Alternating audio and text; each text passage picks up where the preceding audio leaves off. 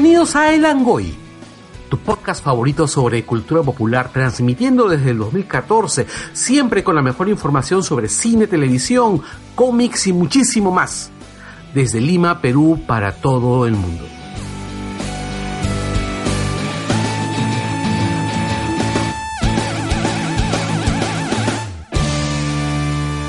Bienvenidos a El Angoy, el podcast de cultura popular más escuchado del Perú. Hoy día 28 de enero del 2020, día en que Keiko Fujimori regresa a la cárcel. Bravo. Transmitiendo desde, bueno, Magdalena hasta la puerta de la carceleta de mujeres, donde Keiko en este momento debe estar sufriendo mucho. Y somos Javier Martínez. Sol Univaso. Daniela Margot. Alejandra Bernedo. Michael Calderón. y Carlos Berteman.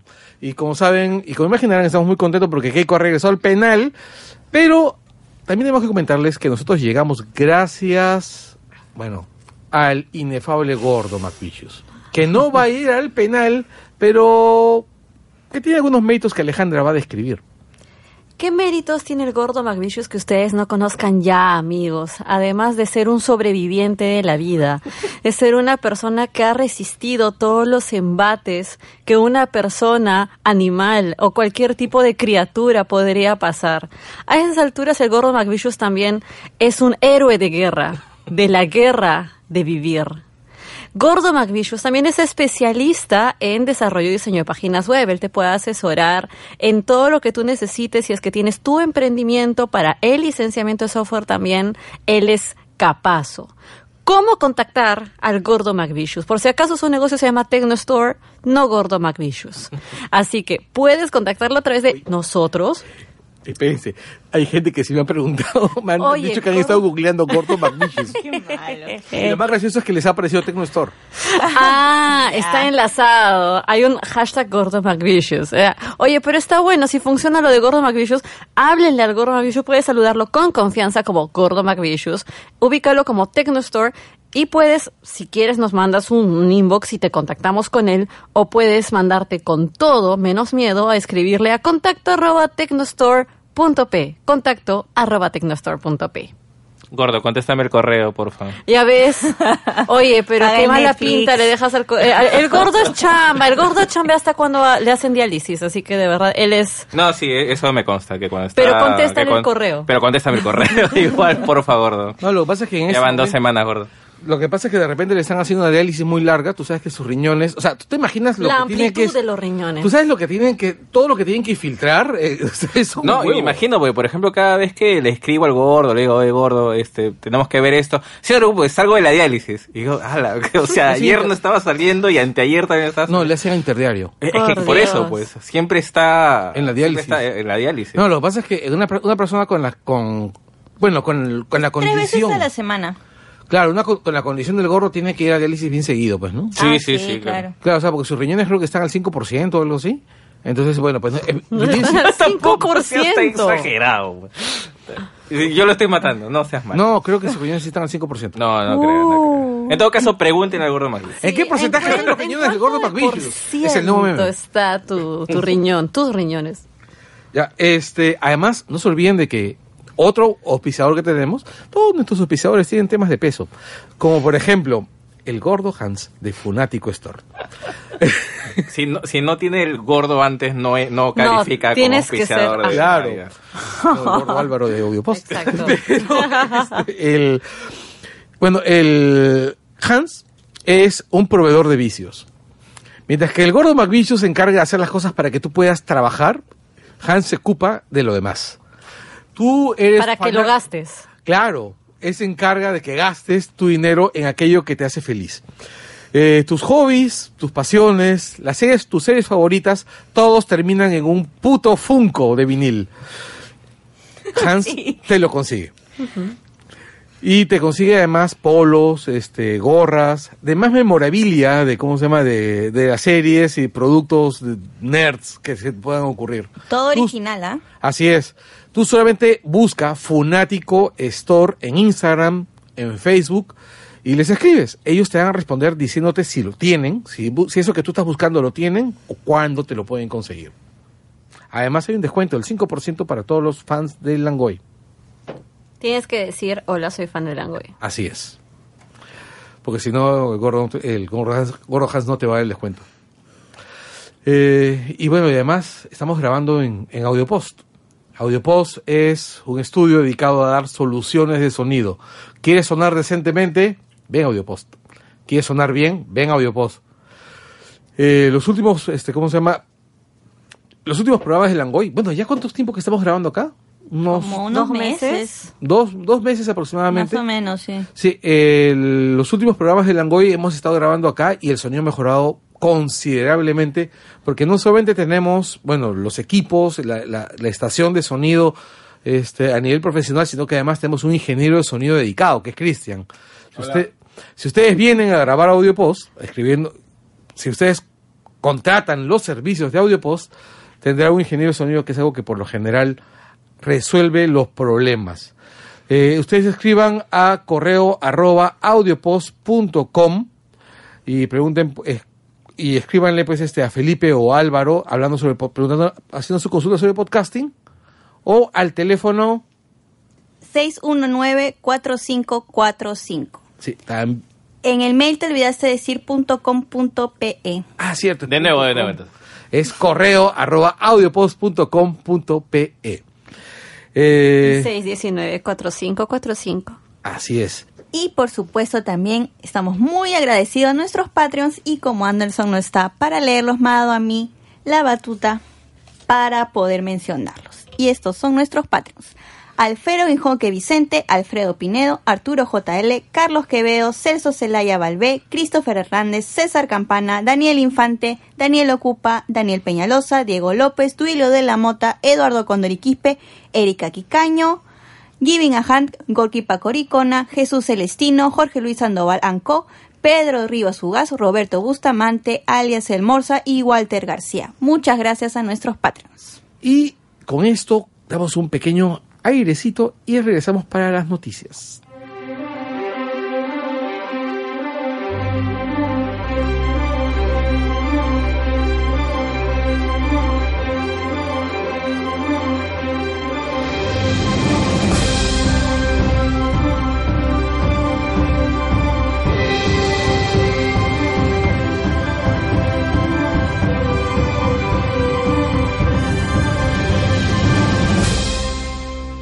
Hemos vuelto eh, con las noticias. Esta semana hemos tenido un montón de noticias, han pasado un montón de cosas, pero para evitar tirarnos un montón de rato vamos a, a usar solamente tres. Nosotros vamos a hablar de tres cosas que han pasado. Una de ellas es jodidamente triste, que es lo que le ha pasado a Kobe Bryant, que es este basquetbolista histórico, bueno, al que yo A quien desconocía. sorprendentemente Carlos no conocía. ¿Cómo lo vas a Nunca conocer? había escuchado su nombre.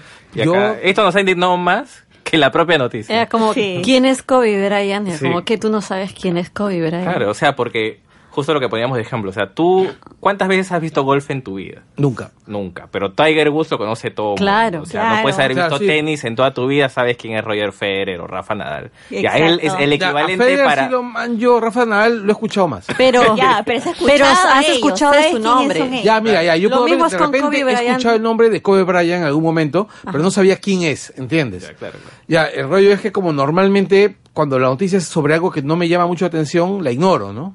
Ahora, lo que yo no puedo ignorar es que la noticia es horrible. Lo que ha pasado es espantoso. O sea, es un hombre que estaba yéndose con su hija en un helicóptero privado para... para, Suyo, para su ¿ah? helicóptero. Sí, era un helicóptero privado para llevarla a que ella llegue a tiempo a su partido de básquet con sus amigas, que parece un hecho súper lindo, ¿no? O sea, un padre moviendo todo para hacer que la hija pues llegue a tiempo. Bueno, también un padre súper privilegiado, ¿no? Pero, Sí, este, pero, ah, llega este para llevarla a, a que, además la hija siguiendo el, el camino del padre, todo, sí. me parecía súper, súper paja y la desgracia, ¿no? Me recuerda un montón a la desgracia de, ¿cómo se llama? Del, del dueño de Lester, ¿no? Que también cae con el, con el hijo, ¿no? Claro, ah, no, y- perdón, no cae con el hijo, el hijo se queda... El hijo se queda, claro, que es el actual dueño, creo. Este Y es curioso, porque justo eh, él, una de las cosas que él siempre contaba cuando termina su carrera basquetbolística hace un par de años, es de que él, después que terminó su carrera, él dijo, periodo sabático no quiero saber nada más de básquet. No quiero ver básquet, estuve 20 años en esto, no necesito verlo. Y él en casa resulta que su hija le decía, ven a ver el partido conmigo. Y él decía, pero no, ven a verlo conmigo. Y se dio cuenta que en su hija tenía alguien que le pudiera tomar la posta, el relevo, como que redescubrió el básquet ya retirado, algo que no pensaba hacer.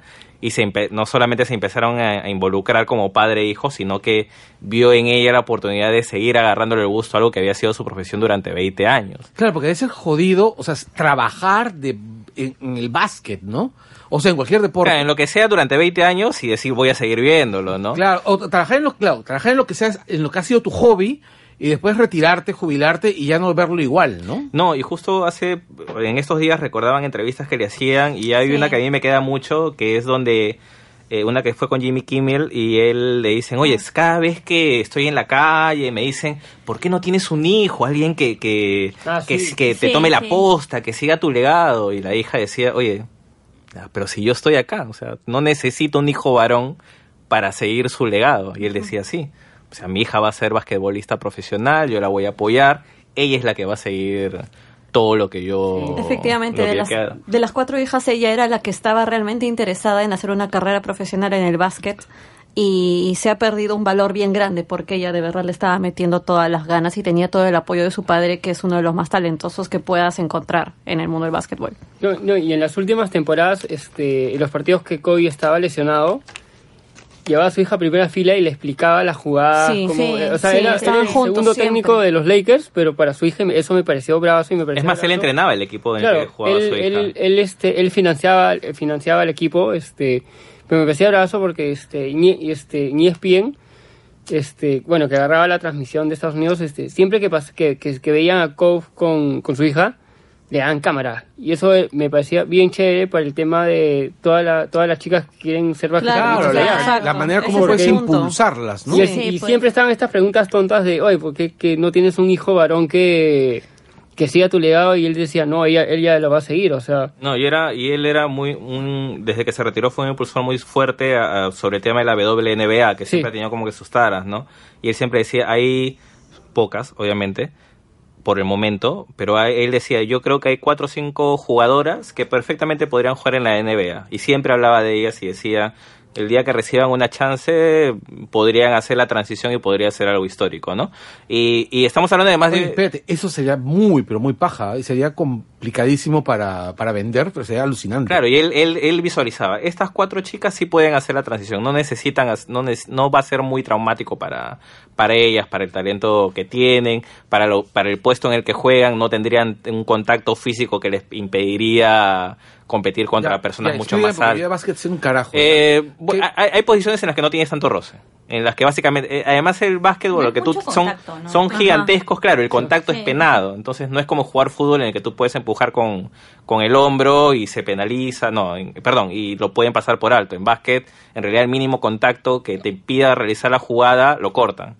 Entonces, salvo que seas un hombre grande queriendo chocar con un hombre grande, hay jugadores pequeños que pueden perfectamente jugar básquet. Y las jugadoras de la WNBA obviamente son más pequeñas que, la de, la, Claro, el que lo de la NBA. sexual entre hombre y mujer. Exacto. Pero podrían encajar en ciertos equipos o en ciertos momentos de- del juego, ¿no? Este, y no necesitarían estar chocando constantemente con jugadores mucho más mucho más grandes. Entonces, él hablaba de ese tipo de sin, jugadores que podrían sin duda, sin este, ¿cómo se llama? Sin, sin este, ¿cómo se llama? Descartar que por, eventualmente puede salir una flaca, pues, este, súper grande. Sí, súper- claro, claro, claro. con- Él, él hablaba de jugadores que ya existían. Claro, Claro. la cosa es que sea buena jugadora, no necesariamente el físico, pero sí, sería bien interesante que tal vez con esta tragedia se comience a hablar más sobre el tema que él quería, A mí me que, era parece- a mí entra- lo que que- las jugadoras entren, ¿no? A mí mi preocupación es, ahora qué va a pasar con ese equipo que él financiaba.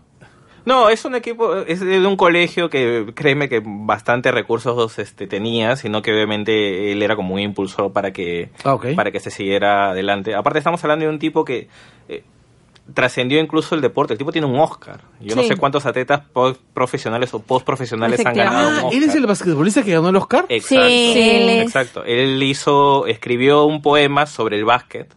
Ese poema lo transformaron en, En un corto. en un corto. Ese corto lo hicieron debutar el día de su despedida. El día de su despedida hicieron debutar ese corto.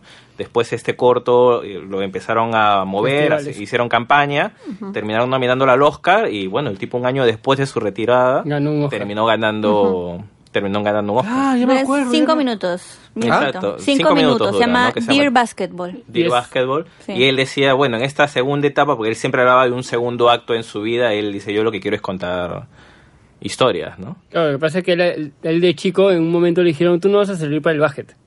Así, de, así, se lo tiraron así, chivolo, así. Ah, oye, es, es, es Y mira a dónde llegó, o sea. Es curioso la cantidad de atletas que han destacado, a los que les han dicho en algún momento, tú no vas a servir para esto, ¿no?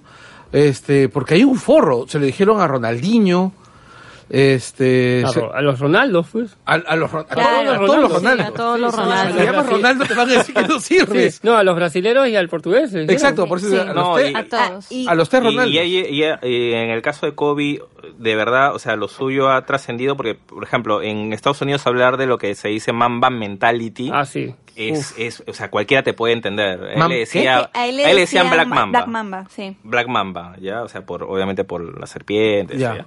este, por, por obviamente los venenosos que eran sus, sus, sus disparos. Entonces él siempre hablaba de la mentalidad del Mamba, que era si fallas tres, al cuarto va a entrar, que siempre hay que seguir intentando, si te dicen que no puedes, eh, sigues intentando hasta que salga. Entonces él siempre siempre fue como un impulsor de ese tipo de... Fue una especie de gurú para mucha gente.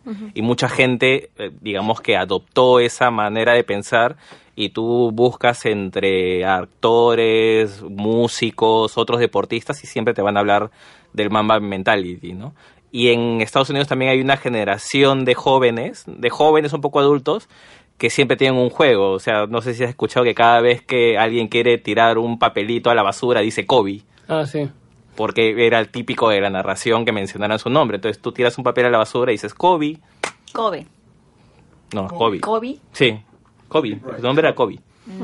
Su nombre era Kobe. Este, ahora también estamos hablando de una persona que como también han salido en muchos reportajes últimamente, o sea, como toda persona ha sido contradictoria. O sea, él en la década de los 90 también eh, enfrentó acusaciones de, de violación, con la que tuvo que llegar a un acuerdo extrajudicial con, con la víctima y casi casi aceptar de que la, había, la relación no había sido consensuada, ¿no? Justo día leí un artículo de, de Guardian que me parecía bien bacán porque decía o sea, si uno decide eh, recordar a una persona por todo lo bueno que hice, que sea por que sea por una decisión y no simplemente por poner debajo de la alfombra aquellas cosas que pudo haber hecho equivocadas en su vida, que tienes que igual ponerlo en la balanza. Si decides en la balanza que todo lo bueno pesa más que lo malo que puede haber hecho, genial, pero no puedes dejar de pensar que en algún momento esa persona pudo haberse equivocado o pudo haber hecho algo que puede O haber puede haber- considerado o- un delito. pero- ¿no? Claro, pero es que el rollo es que una violación, o sea, una violación, no, es, no es una equivocación. no es una No, equivocación, y, es un y- crimen y, horrible. por ejemplo, ahí se dio algo feo el, el domingo, este, porque este, la,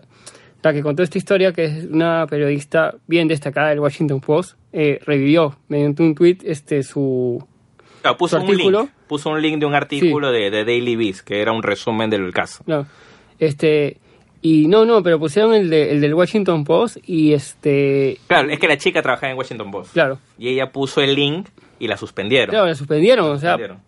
eso sí me pareció, pucha, oye, no puedes suspender a un periodista por... O Por decir la verdad. Ha pas- claro, o sea, ha pasado algo grave, pero igual este, esa noticia ya se sabía. Es como cuando despidieron a Rosa María Palacios por decir que, Uma- que ¿cómo se llama? Que Humala no era un, no era un come niños. O sea, sí me va a ocurrir que en algún, que en algún medio te, te quieran, quieran evitar, este, ¿cómo se llama? Que muestres un lado de, un- de alguien en el momento en el cual no es considerado correcto mostrarlo, ¿no? Este, es una, Em. es este, la, la mentalidad de la mordaza, ¿no? Siempre va a existir. Bueno, Eh, para mencionar una cosita que el documental de Kobe, Dear Mr. Basketball, está musicalizado por John Williams. Sí, exacto. Y eh, también hoy día Anderson nos pasó unos datos, era de que Kobe ha estado en un, en un ha sido, ha hecho un, un comercial dirigido por Robert Rodríguez Sí, por de Robert Rodríguez. Nike. Era de Nike, sí. Sí, y está y Spike Lee hizo un documental sobre él. Bien interesante. Spike Lee sobre Kobe. Sí, Sí. sobre Kobe. Puso un este mm, no es perchero, sino como un micro en, cuando estaba jugando y va un montón de cámaras alrededor en un, en un juego para ver desde la perspectiva del jugador, del jugador, una cosa así. Oye, ahora me pongo a pensar que con la tecnología que existe y esas cámaras deslizantes, que ahora son, ahora es Las hay- las cámaras son muy pequeñas, pueden deslizarlo a la altura del jugador, pueden hacer transmisiones realmente épicas. Bueno, Sí, en realidad la- Sí, es que los no les- deportes sí, gringos yo creo sí. que están a años luz en comparación al reporte, a los deportes del resto del mundo en cuanto a transmisiones, ¿no? Sí. Ah, sí, O claro. sea, casi casi no, puedes no hacer solamente, un... no son de las transmisiones. Y yo estoy leyendo, hay un medio gringo que se llama The Bleacher Report. ¿ya? Yo normalmente veo más medios europeos de deporte por el tema de que son este, ¿cómo Porque se son llama? más hipsters, obviamente. No, porque por el tema del fútbol. En Estados Unidos no se consume fútbol. No, Sí, pues. Ya, y este y el rollo es que ahora Bleacher Report está sacando mucho de fútbol y sus coberturas son alucinantes, porque ponen gente a hacer crónica, hacen hacen Bleacher artículos Report de fútbol es, es alucinante. Sí, Está- sí. están Tiene llevando mayor calidad y mayor análisis. Este, ahora, lo de las cámaras, eh, donde, donde verdaderamente ves cómo mejora tecnológicamente es este, en la NFL, es alucinante. ¿ah? Sí, sí. O sea, ahí es donde de verdad, bueno, también son unas cámaras grandes que, que están por cable, o sea, en la, en la NBA sí me gustaría ver si hay esas bueno, cámaras. la NFL es, es la es la esa es la de fútbol americano, ¿no? Sí, claro. No, vecino esos mastodontes chocan esas cámaras. No, una vez en un Super Bowl se cayó una de esas cámaras, Sí, en pleno partido. Maña. Felizmente no le cayó a nadie. Felizmente no le cayó a nadie. Ya, la siguiente noticia Eh, Cineplanet. Cineplanet. Cineplanet. Planet. Y es Pucha. bien, bien, bien. es, es grave, es, grave, o sea, es grave, este, es grave en dos sentidos, en dos sentidos Sí, bien particulares. este, En resumen, A ver, el ¿de resumen es, eh, CNET lanzó una nota eh, de un reporte que habían puesto en una web que siempre ponen cuando hay filtraciones, eh, diciendo que se habían filtrado este, los datos de clientes de Cineplanet. Ya.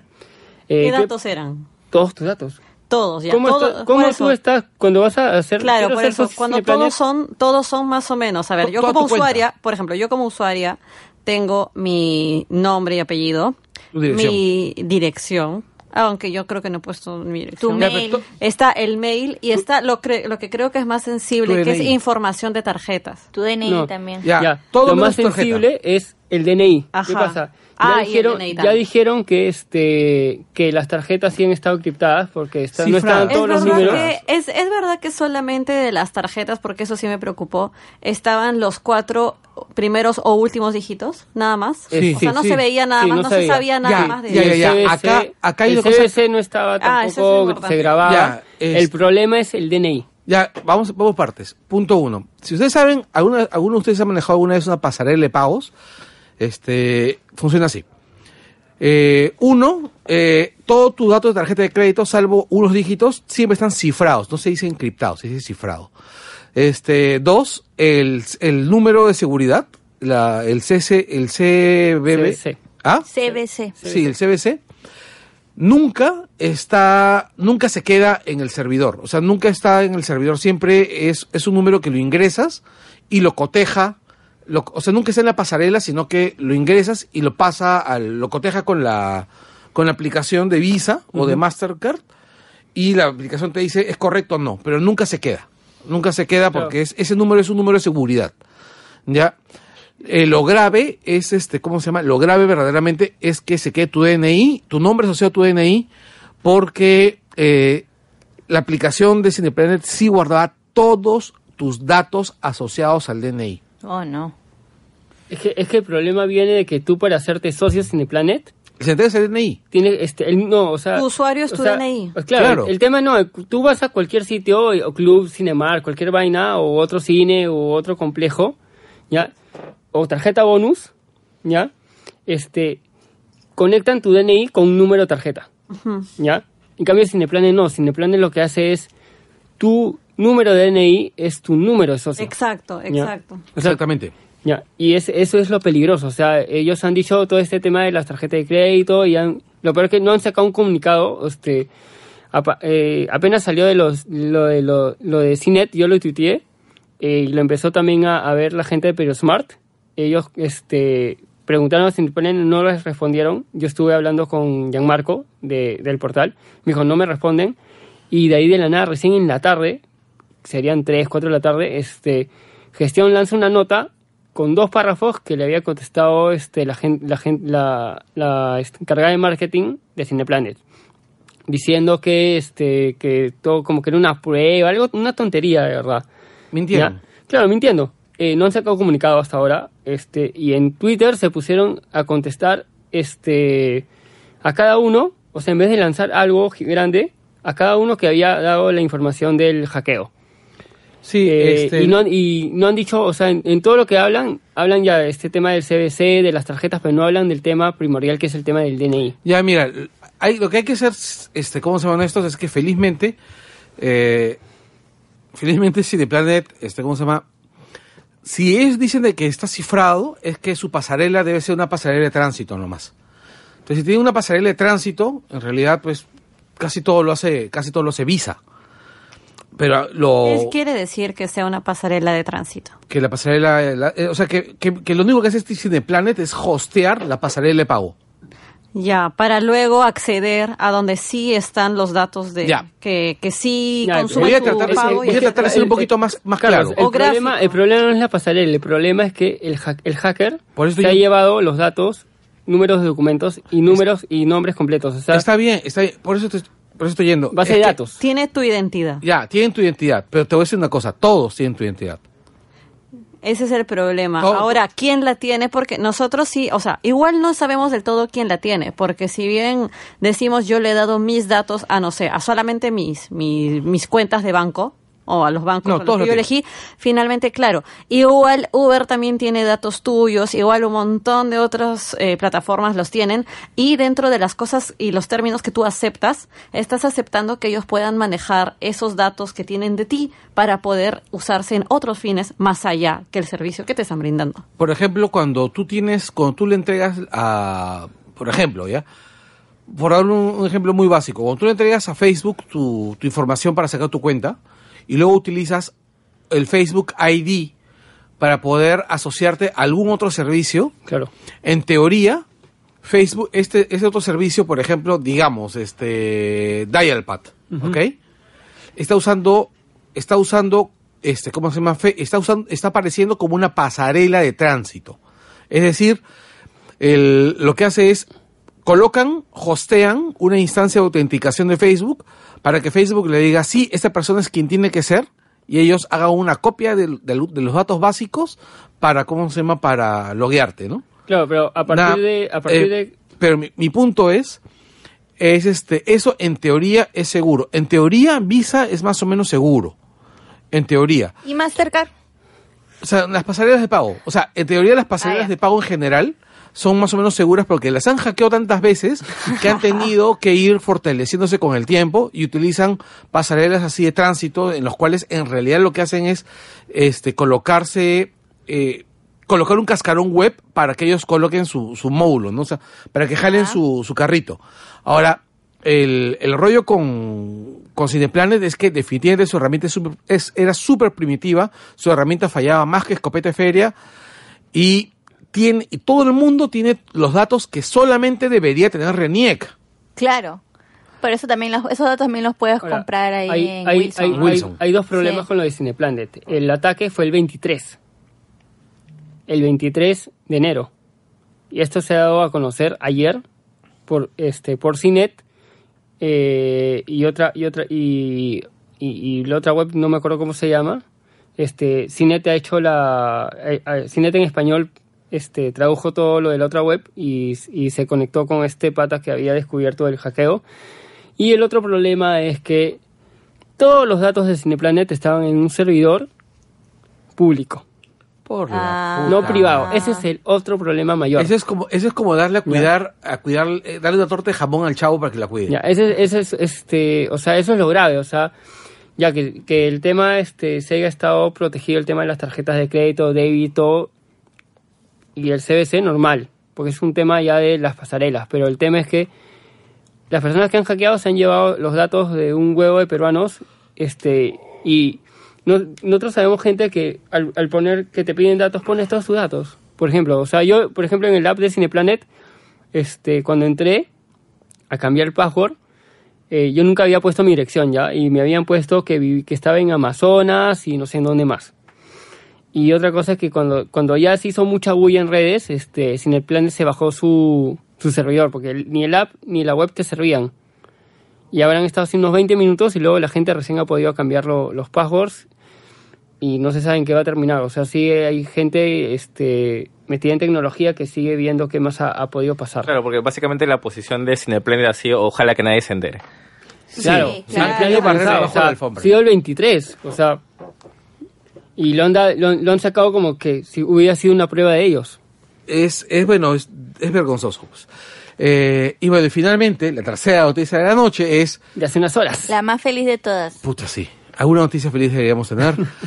Porque mira, no vamos a hablar de las elecciones porque una vez de que tengamos los resultados oficiales del Jurado Nacional de Elecciones, podremos sentarnos a hablar del tema con calma.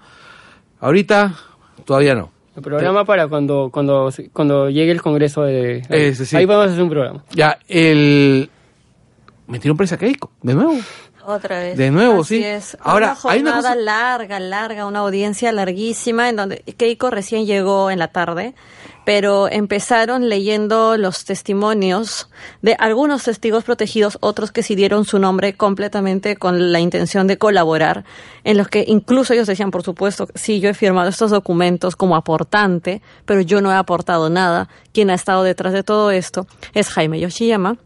Jorge Jaime Yoshiyama, que eh, básicamente lo que había hecho durante todo ese tiempo era, justo se- si ustedes se mandan a escuchar los testimonios, todos tienen siempre dos formas, o sea, dos, dos relatos que coinciden entre los como 90, que eran o Yoshiyama se les acerca porque son alguien de confianza, con quien ha trabajado, con quien ha estudiado en el colegio, en su fiesta, eh, la fiesta de la, la reu de prom del colegio de, de Roosevelt. Llega el pata y les dice que si no quieren ayudarlo, ya que está trabajando con, con Fuerza Popular, en firmar como aportantes, porque el dinero que está ahí, en fin, todos asumían que era de él o que era, como él decía, de unos empresarios que están donando mucho dinero, pero como no quieren que figure su nombre, entonces están buscando a alguien más que firme. Lo único que necesitaba era su firmita. Entonces la gente, por la confianza que le tenían, firmaban y a algunos les decía, como, puedes donar si quieres 100 soles, pero vas a firmar como si donaras 15 mil soles, qué sé yo. Y así fue sistemáticamente yendo tras una y otra persona en busca de estos famosos El aportes. pitufeo. Exacto, ese es el, el pala- la palabra, o el término exacto. Ya pues, y ahí lo tenemos nosotros. Y lo de Keiko, bueno, pues no tiene, no tiene arraigo laboral. Y tú comentabas que además tampoco tiene qué? Arraigo domiciliario. Y arraigo domiciliario. Ahora, una, la sentencia ha sido larguísima y justamente hoy día en varios grupos de WhatsApp en los que estoy, eh, siempre había alguien que preguntaba, ¿no puede leer solamente el dictamen final y no leer todo? No. No. Ya, y el rollo es, este, es no, la respuesta es no, en efecto. Y la respuesta es no, ¿por qué? Hay, hay tres motivos fundamentales. El primero es porque tiene que haber transparencia en el proceso legal. Así es. Entonces es, si tú, o sea, amiguito, amiguita, cuando tu vieja te sacaba la mierda cuando era chivolo o te castigaba, siempre te decía por qué, ¿no? ¡Has roto el jarrón! ¡Has envenenado al perro! ¡Botaste la comida en la basura! Ya, ya, eso es lo mismo. Solamente que, bueno, pues la cosa es mucho más grande y es muchísimo más grave, ¿no? Entonces, tienen que decirle a Keiko que, bueno, pues que, ¿por qué la están mandando de regreso? ¿Cuáles son los fundamentos? ¿Por qué? Porque han habido dos abogados que han estado presentando la causa, presentando un montón de hechos, presentando un montón de descargos, y cada descargo, cada, cada hecho, cada prueba debe ser contestada dentro del dictamen. Sí. Entonces, como es una causa inmensa, porque es una causa inmensa, o sea, un, millones de ardillas se han quedado sin hogar eh, viendo esa mierda de impresa ahí. Pucha, ¿qué tales rumas de papeles? Sí. Impresionante, ¿ah? Ya, y bueno, y más allá de eso, lo que tenemos que, estoy pensando en esos pobres practicantes que han estado cosiendo ese Sí. expediente. Yo me acuerdo de mis tiempos de practicante cosiendo expedientes en, un, en una oficina horrible, polvoriente en el Poder Judicial. Este, todavía en ese entonces no, no, no eran, usaban impresoras, usaban máquinas de escribir, era horrible esa mierda. Ya, este, el, tienen que, tienen que hacer, detallar todo, detallar absolutamente todo. Eh, a mí me parece que el dictamen del juez es bien preciso, escuchó casi todo el dictamen, Sí. es demoledor. Ver la cara de Loza, así que estaba destruida, Sí, no, no tenía palabras. No Sí. tenía palabras. Y normalmente Loza no es que no es precisamente alguien que se calle, ¿ah? No. claro, puede decir tonterías, pero habla. En cambio, ahí estaba ya en Derrotada. el mutismo. Exacto. Estaba derrotada. Ver a Loza derrotada también es una cosa divertida, Sí. porque en serio es una persona Desagradable. Sí, aunque, aunque tengo que admitir dos cosas. ¿ah? Uno, eh, tiene un montón de desparpajo legal, ¿no? O sea, es capaz de, de seguir con todo en contra, ¿no? Y, y dos, eh, es súper meticulosa. O sea, porque en, en serio, en serio, en serio, o sea, la, la flaca ha contestado cada una de las, de las imputaciones de la fiscalía, bien o mal, pero les ha contestado, ha, ha trabajado todo, o sea, al ritmo de una fiscalía súper, este, ¿cómo se llama? En forma, que es la de, la de Pérez, ¿no? Sí. Ahora, otro detalle más es el tema de la, de la, de la transparencia. Bueno, ya dije el tema de transparencia, el tema, el tema del el dictamen final, que ha sido que ven que en realidad Keiko no tiene el arraigo, pero por sobre todas las cosas, ella, teniendo la capacidad de demostrar más arraigo, por ejemplo, comprando una casa, teniendo algo, no lo ha hecho. Teniendo un marido que vende, que tiene, que tiene bienes raíces, que, que se encarga de, de, ¿cómo se llama?, de bienes raíces, no haber conseguido un ajato, teniendo el dinero. Pagar 1.600 dólares de alquiler mensual durante siete años, cuando con esa cantidad de dinero tú ya podrías haber asegurado pues. parte de la, de la hipoteca de una casa. Entonces, este, definitivamente, pues a, a Keiko le da 15 meses con la condición, el juez ha pedido que en ese tiempo en la fiscalía ya haya ejecutado la causa. Presentado el, el- en dos meses haber presentado la acusación, en cinco meses haber, eh, tener la etapa preparatoria y en diez meses tener ya el dictamen. Ya, ahí es donde yo de abogado del diablo. Este, porque justo una de las cosas que yo me acuerdo se le mm, discutía a Pérez y a Vela era de que ellos decían que para febrero ellos ya podían tener el caso armado y presentar la acusación formal. Ya, entonces, yo me no me acuerdo en cuál entrevista fue. Entonces le decían, si la vas a tener en febrero, ¿por qué pierdes tu tiempo en enero porque estás perdiendo energías y tiempo en presentar un pedido de prisión preventiva cuando en febrero, cuando ese tiempo podrías usarlo en terminar de armar el caso, en febrero presentas la causa y ya no se va por 15 meses, sino se va por 36 porque ya presentaste la acusación y si el juez te da la razón porque tienes los argumentos a favor, no necesita ya la prisión preliminar de 15 meses. Entonces, esa es la parte que yo personalmente no termino de entender o, o Ya. de, de- de todo esto. Es decir, se pudo haber optimizado mejor el... Y esa es la parte donde yo, por ejemplo, como te digo, jugando abogado abogado del diablo, podría eh, darle un poco la razón a aquellos que dicen que se quedaron picones con el con el ¿cómo se llama? con la deliberación del Tribunal Constitucional. Ya, Entonces es que como con la sangre en el herida dijimos, no, ¿sabes qué? Primero la terminamos de encerrar y después terminamos de armar el caso. Ya, yo creo Cuando que eso- pudieron haberlo hecho en paralelo en todo Sí, caso. yo ¿no? creo, yo creo que eso es lo que, lo que ha pasado. Que les ha llegado altamente que el Tribunal Constitucional libere a Keiko, eh, porque, bueno, porque, ha entorpecido, porque entorpece su trabajo, ¿no?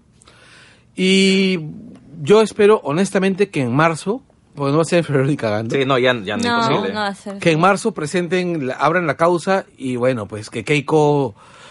Yo tengo una sospecha, yo tengo una sospecha, este, que al final el caso de, de Ramírez, de, de- de Ramírez con, con el tema de la DEA, va a terminar implicando a Keiko y de repente, o sea, no me sorprendería si durante el proceso termina deslizándose una acus- acusación adicional involucrada con tráfico ilícito de drogas. Pero creo que igual las puedes ir sumando así Exacto, hayas puedes- presentado la, Sí, la por eso te digo, acusación. pues, no, es que un- no es que cierras la acusación y ya no puedes No, no, no, más por eso te o digo, sea, pues durante ese proceso se vaya deslizando dentro del legajo una acusación por tráfico ilícito de drogas o, o- o por algún delito vinculado a, al, al tipo penal, ¿no? Eh, un, o sea, una causa subalterna, no sé, no sé. No me sorprendería que ocurra. Y si, y es más, no me sorprendería que ellos estén, que los fiscales estén buscando joderla por ese lado porque al final son más años, ¿no? Sí, claro. son más años y, y se cumpliría pues este- y acuérdense que otra, otro detalle más ¿ah? Kenji también está por entrar en causa penal en estos días. Ah, sí, me había olvidado por completamente de eso. ¿ya? Y este, y o sea, tendrían a dos Fujimoris, a tres Pero, Fujimoris. ¿y por cuál de los casos? ¿El de los congresistas que le pagaron por lo, por lo de PPK o por, Por lo el de- audio, ¿no?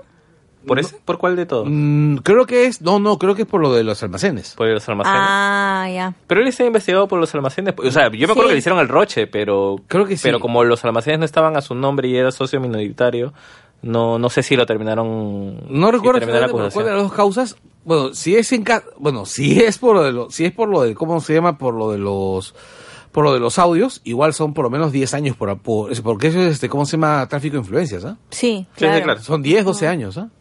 Es fuerte, ¿ah?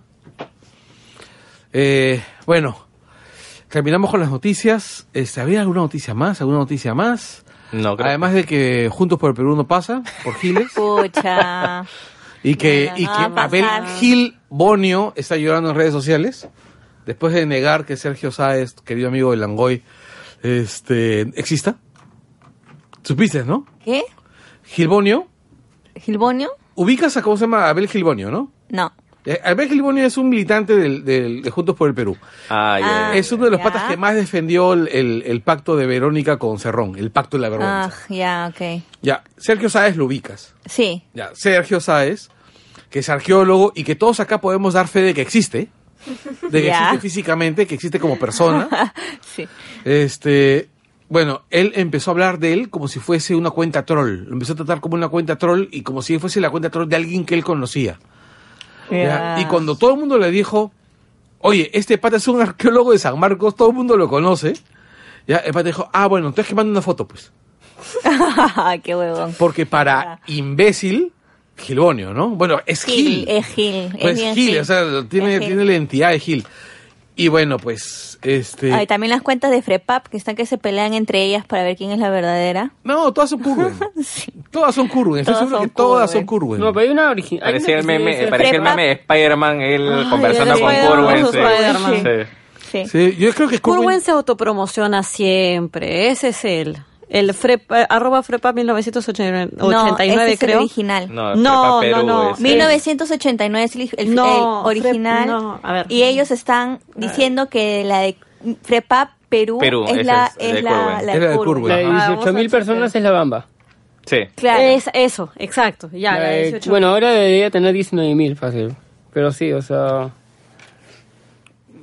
Bueno, eh, terminamos con las noticias. ahora 21 mil. Termin- termin- Cada día creciendo más, cada hora, cada hora. Como en las elecciones. Este... No, porque el otro, 1989, se ha puesto a discutir de una manera absolutamente casi troll. Y la gente decía, ¿y, y quién es? Y, y Curwen también etiquetaba a esa cuenta, a 1989.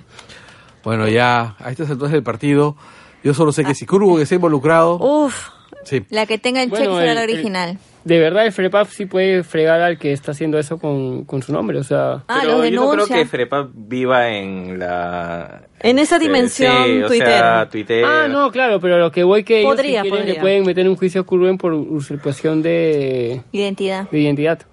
Más o menos, porque Podría. en realidad son una identidad política. Y bueno, le, le pueden meter al entonces, que, al que, al que- Están sujetos a parodia. Dice, cuenta paródica, se acabó. Claro, si pones parodia. Sí. Claro, como, salvas. como Claro, de repente, de repente lo, lo máximo toma- podría ser por el uso del logo, ¿no? O sea, el del logo original El de del logo. No, No, dicen que es, es que no dicen que es parodia. es No, por eso te dicen- digo. O sea, lo máximo por lo cual le podrían hacer rocha a cualquiera de esas cuentas. legalmente. Legalmente es por el uso del logo de No Frepa. sea, ¿no? porque, bueno, no sé, cuando sea, llegue al Congreso están- no sé qué le van a hacer. Porque están hablando como si fueran realmente ellos. Claro, ¿no? pero los mismos, o sea, los mismos, la misma que- gente de Frepa ha dicho que ellos no manejan Twitter.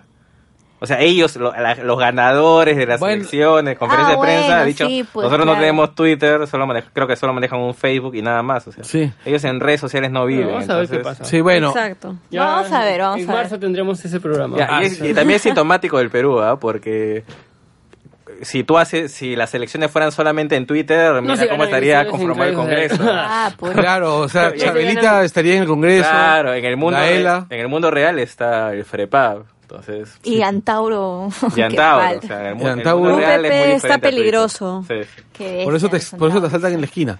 Eh, listo, regresamos Con el tema. Así es.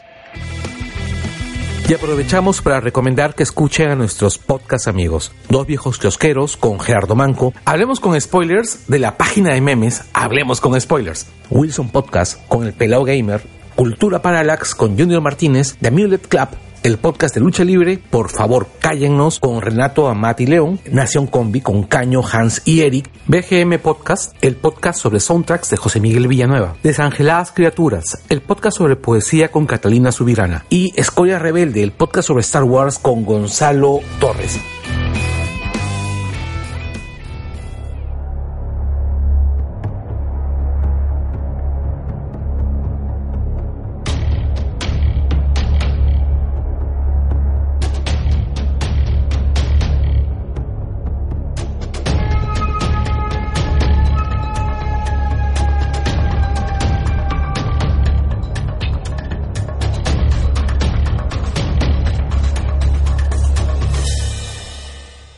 Hemos regresado y este programa va a ser sobre cosas de guerra. Bueno, eh, No, ¿Qué cosas cosa de guerra, no. De- esto es guerra. Pelas- películas. pelas y series de guerra. Esto es guerra, leones versus Eh, cobras. sí. Ah, está Este- de, de león. Pel- películas, series de guerra, pero además queremos, para hacer un poquito distinto, porque además, mira, el tema de las películas de guerra, las series de guerra es tan Sí, es grande, tan- tan amplio. es tan amplio, que primero que lo vamos a delimitar a los últimos años, ¿ok? Luego que vamos a tratar sobre los, las- los grandes temas en vez de hablar de las grandes películas. O sea, porque en todas las películas sí me pasan cosas que son, deter- que son repetitivas y tocar esos grandes temas, las grandes pre- este, preguntas. Y bueno, va a ser el primero una serie de programas. O sea, haremos más programas sobre películas de guerra porque advirtiendo, no vamos a hablar de Apocalipsis ahora, no vamos a hablar de Pelotón, no vamos a hablar de Nacido el 4 de julio, aunque la verdad me picaría la lengua Sí, de hablar de... bueno, de Deseo Oye, de Alucina que hasta, hasta podemos meter a Forrest Gump en películas de guerra. Día de Podríamos... Independencia. ¿Ah? Día de la Independencia. pues, También. Peliculón. Peliculón de Todas las de Godzilla son películas de guerra. Batalla en Los Ángeles es de guerra. Este... Película serie B de Marcianos al ataque. De película Películas de de guerra. Sí, Película este, serie B de guerra. Mira, sí, pues es cierto, ¿no? O sea, y, y bueno, y terminaríamos hablando incluso de Los Siete Samuráis. Es una Ah, película de guerra. bueno. Terminaríamos hablando de, ¿cómo se llama? El Samurái Fugitivo como una serie de guerra, ¿no? La Porque película las- de Tom Cruise como samurái también. Forrest Gump es una película de guerra. Sí, pues, sí. Eh, pero bueno, para no estirar el chicle, este, vamos a limitarnos a las películas que hablen sobre eh, conflictos, ¿no? Ah, la parte bélica. la parte bélica de la guerra. Eh, eventualmente haremos más, más programas este, sobre, sobre puntos especializados, ¿no? E- específicos, ¿no? De repente hacemos un programa sobre Rambo, Sí. sobre toda la saga Rambo, ¿no? Me parece buenísima. First Blood es una tremenda película Ya, y yo gran no la relato. recuerdo tanto, pero este... es ¿Cuál la, es la es la primera pues, claro. No, claro, no, o sea, sí la he visto, eh, cuando pero cuando estaba en el colegio no la he vuelto a ver. Recuerdo que me gustó. Sí. Dilo más cerca del micro para que se siente el, ah, el entusiasmo que le pusiste al Sí, aso. porque que se oiga. Se que puede haber perdido, se puede. Sí. No, pero es que la vi en el colegio, pues no la volví a ver. Es que en ese entonces me caía mal Silvestre de Stallone, hasta que ya más grande vi de nuevo Rocky. Uf, Y la primera Rocky es brutal, Sí, las, las primeras dos Rocky son increíbles. Y Balboa es genial. Salvo, creo que salvo las cuatro, la 4 y la 5, todas las Rocky son buenas, ¿ah? Sí. Cuatro Bueno, nos estamos yendo a Rocky, Sí, pero- hay que regresar a las Pero- películas bélicas. Sí. de Pero sí, pero Rambo es muy buena. Y. Rambo es un gran relato de, del soldado cuando regresa de la guerra y no sabe qué hacer con todas sus habilidades. Claro, Pero y un poco fuera del lo sistema. trata como basura también, ¿no? Ya, este, hablando de los momentos para ahorita, a mí me parece chévere tocar el relato de, de- del primero. A ver, si arrancamos con, con dos películas más o menos recientes de un director realmente brutal como Eastwood, Sí. ¿no? Hablamos de cartas de nuestros padres y Bandera de nuestros padres. las banderas de nuestros Bandera de padres nuestros y padres cartas y de cartas de. Iwo Carta de. Iwo Sí. Estaba haciendo un, re- un remix. Un Sí, remix. estoy haciendo cómo se llama la, la edición abreviada de las dos, Sí, ¿no? O sí, sea, el, el- ya, más allá de que no son las mejores películas de Eastwood, Yo creo que Carta sí. A mí me gustó. Cartas, Cartas-. Sí, Cartas es una de las grandes películas de Clint. sí, Lo que tienes mucho Pero las contemporáneas. Sí, ese es el problema. El problema con Eastwood es que es un tipo con una filmografía tan grande y tan buena Sí. que es un género en sí mismo. Sí, exacto. Ya, pero el, el rollo es, a mí Eso se llama cine de autor y todos los directores de autor son un género en sí mismo. Sí, definitivamente.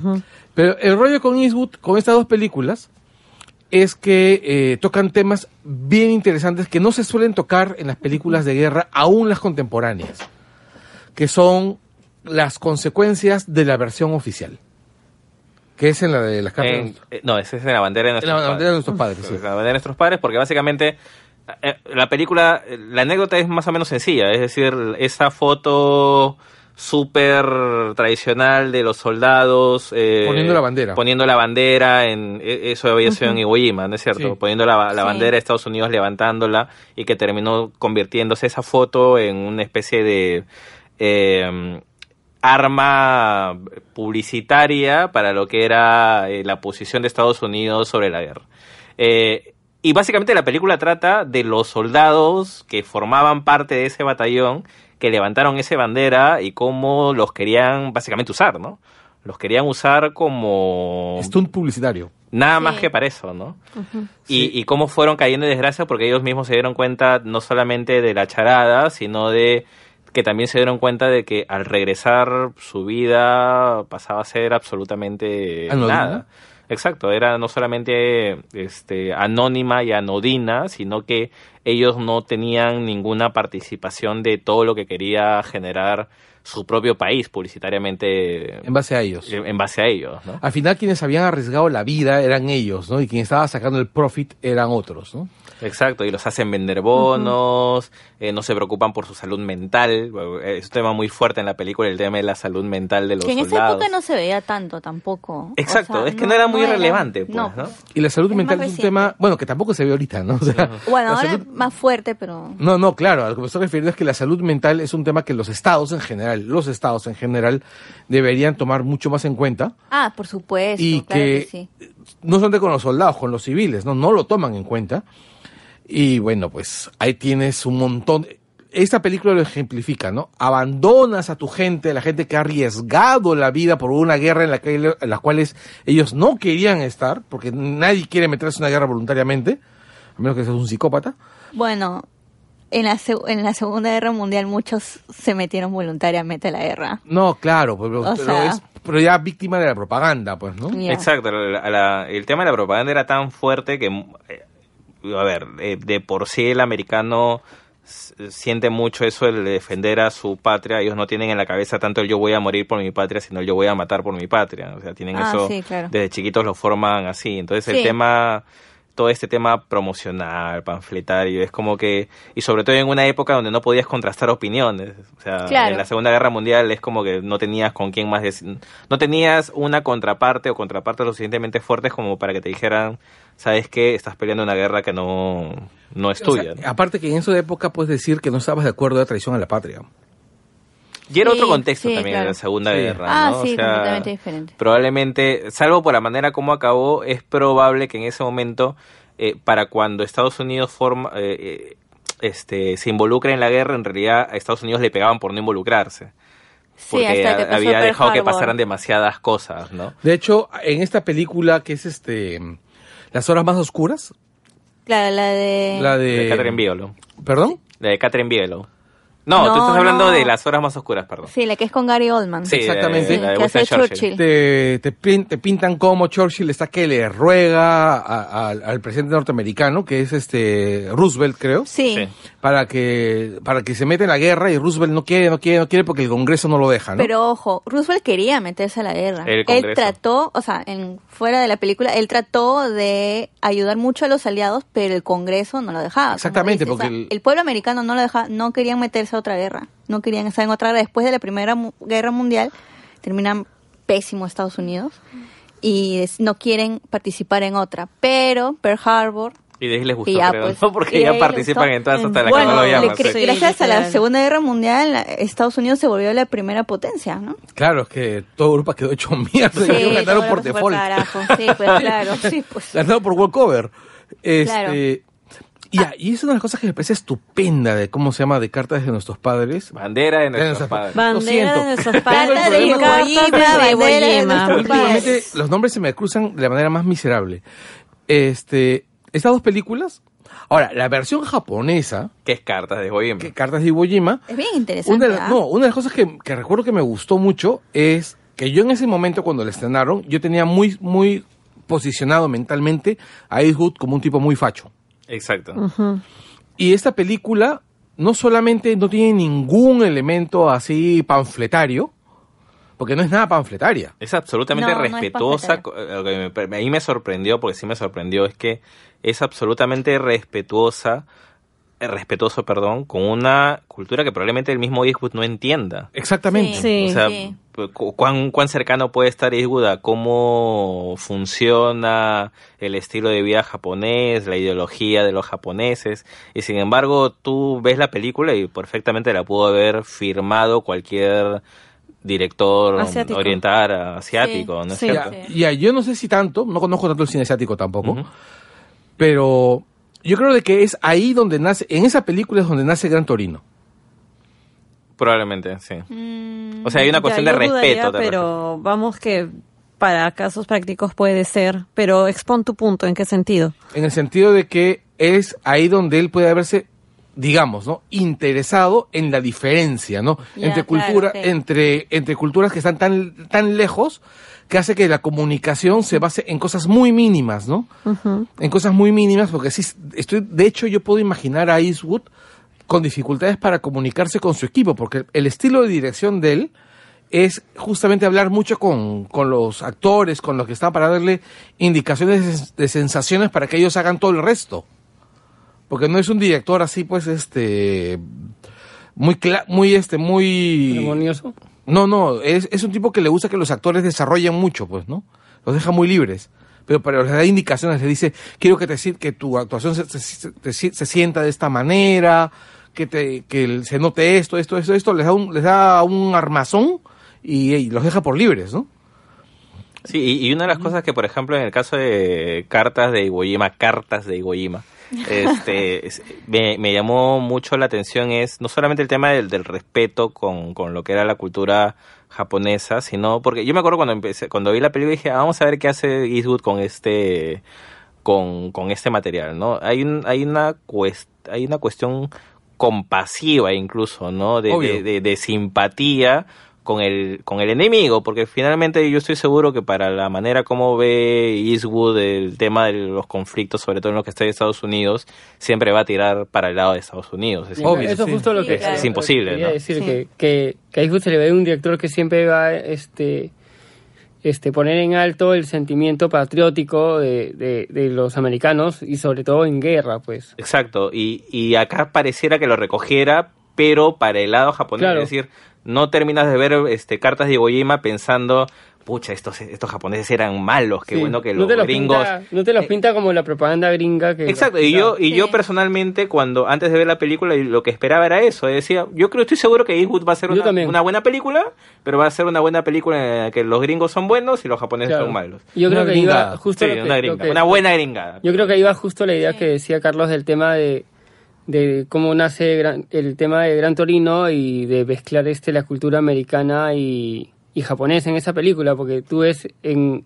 Ojo, ojo, ojo, antes de que alguien nos vaya a corregir en los comentarios de Langoy, te- estamos conscientes que en Gran Torino son gente de Vietnam y de Laos. Claro, ¿ok? pero es- Los Él se son- refiere a conceptos, Sí, sí, no sí. puntualmente Claro, o sea, a los No, no, es que países. hay gente que Sí, sí, sí. comenta. Sí, viene a comentar, a decir, sí, se equivocaron en Sí, esto. se no olvidaron esto. iguales, no Recapitulo los y japoneses digo son que iguales. este pone nuevamente a, a- a dos sociedades que han estado en guerra. Exacto, sí. O sea, Estados Unidos estuvo en guerra con Vietnam, todo el mundo sabe qué pasó, y, y, y tú ves la película y está balanceado, o sea, de cómo trata tanto a, a los norteamericanos como a, a, este, No, y- a estos este, vietnamitas y que también, bueno, son este generación nueva nacida en Estados Unidos. ah, no, sea. está claro, te refieres a Gran Torino, ¿no? Pero, Sí. pero es algo, Sí. pero es algo muy, muy este, curioso de Eastwood como director, ¿no? Es decir, tú cuando piensas en Eastwood como persona tienes una imagen muy... Un tipo facho. Un tipo, Sí, claro, o sea, absolutamente eh, Conservador. conservador. Del Pero tú eh, ves sus películas y no, lo- no, te, no, No, en no. realidad no, no No. sientes eso. Es- ahorita se me estaba pensando en Francotirador, por ejemplo. Y. Francotirador hace... Cuestiona mucho. Cuestiona, maneras, cuestiona un montón de cosas por las cuales tú ves entrevistas o has visto eh, eh, participaciones públicas de Eastwood eh, a favor de esas cosas que en las películas, en sus películas cuestiona, ¿no? O sea, pareciera que, y, y me parece excelente que estuviéramos hablando de dos personas, ¿no? La persona pública y el artista. Y el artista se hace las preguntas adecuadas, se hace las preguntas Me correctas. Y esa vaina me parece genial. Porque, mira, tú dices francotirador. Yo me pongo a pensar, por ejemplo, en una película que no tiene nada que ver con la guerra, que es Zully. Ya. Ya. En Zully, él no él, él coloca la parte de que normalmente en eso tú te imaginas que él siempre va a estar a favor de la autoridad, ¿no? Por, por la manera como él pinta todo, ¿no? Sí. Pero sin embargo, acá él te hace una película del oeste con un viejo piloto, ¿no?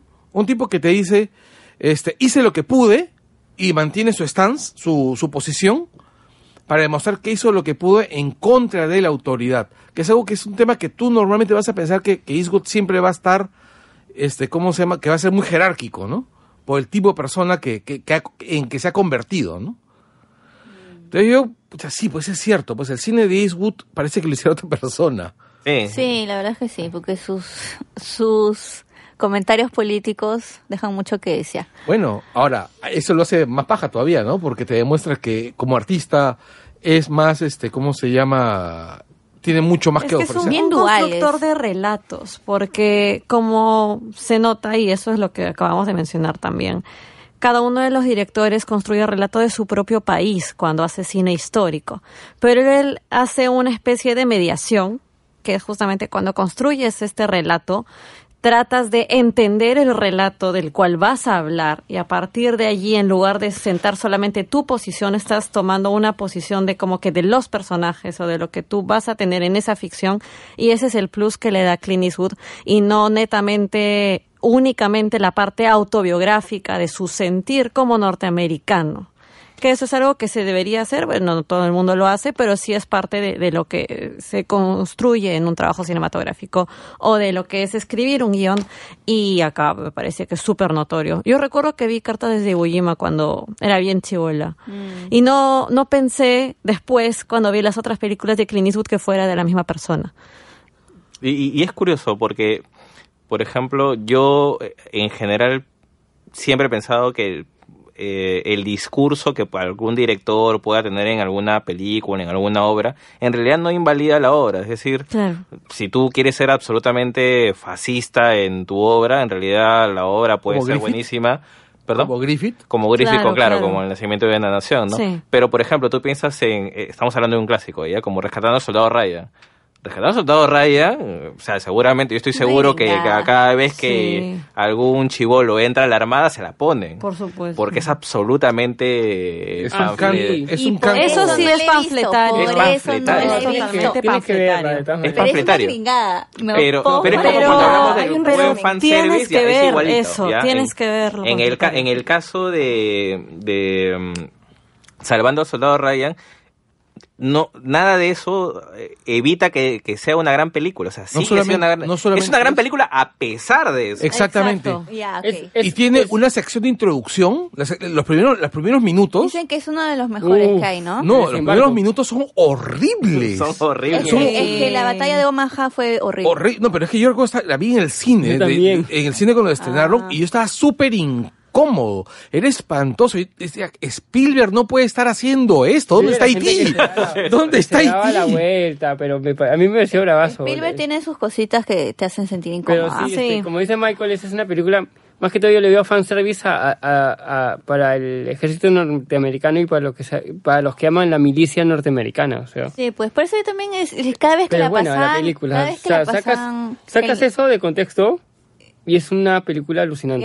Claro, una y- y, es curioso porque eh, es, es cierto, tiene un discurso muy fuerte a, a favor de Estados Unidos, la hermandad, o sea, todo ese tema está muy, muy, muy presente en la película porque es la parte discursiva de la película, pero es algo que, contra- que eh, digamos que contradice mucho lo que terminas viendo. Es decir, en la película poco más, es que sí lo hace, te pone la bandera de Estados Unidos y somos lo Ah. máximo. En realidad sí hace eso, Ay. pero lo hace después de ver cómo todos sus jóvenes terminan destrozados, con medio cuerpo, sin brazos, sin cabeza, sin rostro, eh, masacrados absolutamente y, y- yendo a una guerra en la que saben que están yendo a morir, ¿no? Porque Claro. los que van adelantito saben que va- Cuando- no cuando- van a sobrevivir. Cuando conviertes a un tipo como un profesor de colegio en el sargento más badass, porque, porque tiene que salvar a esos chivolos, pues, ¿no? O sea, eh, Y en- luego está la, la unión de los... y Vin los- Diesel, ¿no? Haciendo un papel en el cual... Vin Diesel. Es bueno. En el cual dice más de tres palabras. Eh, Bueno, era el, El Vin Diesel. era eh, pro- eh, pre-Toreto, pues. Claro, pre-Toretto, sí. Eh, pre-Toretto. Sí, cuando todavía no era tan fumón. Eh, Oh. No había la familia todavía. No, ya Sí. familia. Este, el detalle es importante, por ejemplo, a mí, que me, me gusta un montón esta película, como en general, yo en general me gusta Spielberg, ya, pero esta pela, una de las cosas que me parece más paja es que es es súper clásica. La narrativa es, o sea, tú dices que es del, ¿de qué año es? Es- es del 98. noven- sí, el 98, pero tú dices que esa del película es de los 60, yo te creo, ¿ah? Salvo por la parte sangrienta, porque en los 60 no hubieran No, no, mostrado, no, no, no, no, no, ni no cagando. le hubieran hecho así. Las nubecitas de sangre fueron geniales. No, la- hay un momento que yo hasta ahora recuerdo como un momento más, más incómodo de mi, de mi vida en una sala de cine, es cuando el pata está, ¿cómo se llama? El, pat- el protagonista está en el agua, ¿no? Y el agua se empieza a volver roja. Ah, sí. Y luego hay un trozo de, ¿cómo se llama? De, de, de cuerpo, cuerpo, humano, una sí. pierna o un brazo ahí flotando. Un y el torso tipo lo mueve así para poder llegar a la...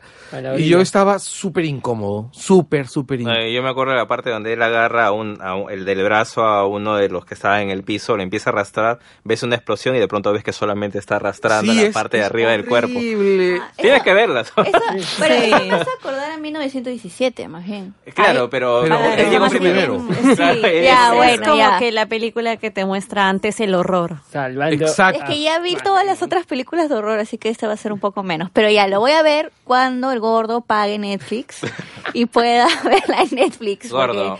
Gordo, En pague orden, ya. Netflix. Primero paga el Netflix y de ahí me contestas el, el El correo. correo. Las dos cosas que tienes que hacer mañana miércoles. Sí. Ya. no a el ya. Este, Netflix para que pueda ver Salvando Ya, al Soldado. Una película mucho más amable, muchísimo más amable. Oye, porque podríamos hablar, a, a agarrar acá de, de excusa de cómo se llama, hablar de Band of Brothers.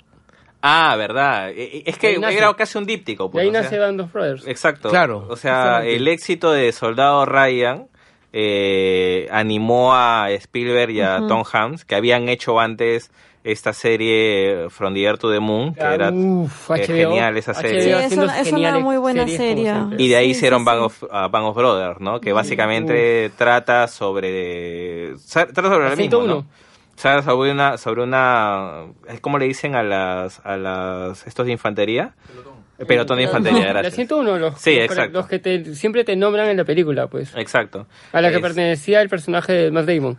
Exacto, entonces ahí te, te, básicamente durante, son seis episodios, te ponen no solamente el antes y todo lo que es lo posterior al desembarco en, en Normandía, ¿no? Y de ahí hicieron otra serie de Pacific, Sí. que trataba del otro, otro lado, lado, del, otro exacto, lado. del otro lado, Sí. que está, está- es bien bacán también, esa solamente Y- es de Hans. y- Yo solamente vi un episodio de Pacific y recuerdo que no los volví a ver más, o sea, pero no por no porque me haya parecido mala, sino porque simplemente no los volví a, ver. Creo que no, no te no, o sea, no coincidiste con el momento que le Sí. estaban dando, sí. O sea, no era tan buena como Bang of Brothers. Este, Bang of Brothers se toma más tiempo precisamente para eso, para desarrollar la parte eh, más eh, fraternal de, de Por eso se llama Band of Brothers. Eh, Exacto. O sea, básicamente la guerra es una excusa para decirte, oye, Claro, en estas circunstancias, esta se convierte en, en tu tu- familia, ¿no? Ya, o sea, hic- hicieron en seis, en seis episodios lo que Mash hizo en un montón de, ¿cómo se llama? de episodios, sin hablar mal de Mash. Ah, Ahora, ahora de también Mash. fue, fue de las, este, creo que HBO empieza estas superproducciones con Spielberg, justo, y Tom Hanks con De la Tierra a la Luna, y luego con Band of Brothers, porque recuerdo que Band of Brothers la, la, la, la grabaron este tipo cine. Yo recuerdo de Band of Brothers que cuando empezaron a decir que Spielberg y Tom Hanks iban a hacer una serie para un canal de cable, yo estaba asombradísimo. O sea, ¿cómo van a hacer esos dos una serie de televisión para un canal de cable, no? Pero acababa From de- Year to the Moon, que es anterior, eh, yo, también yo había me, yo me enteré de la existencia de, de, de, Earth to the Moon después. Después. Ay, sí, un sí. montón de gente la vio después. Sí. Y en, pues ya para cerrar el tema de Band of Brothers estaba este el amigo este David Schwimmer. ¿Quién? Eh, Ro- Ross. este, Ross. ah, Ross. claro, claro, Shimmer. claro. Sí. Este, Que ahí actúa bien.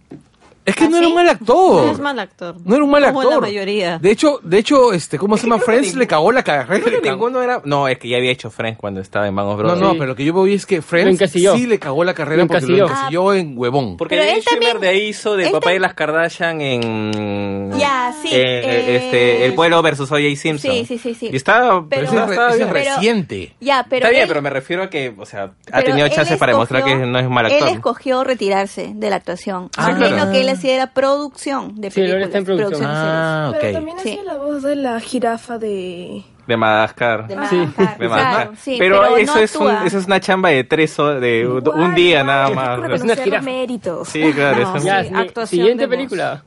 Ya, este, ya.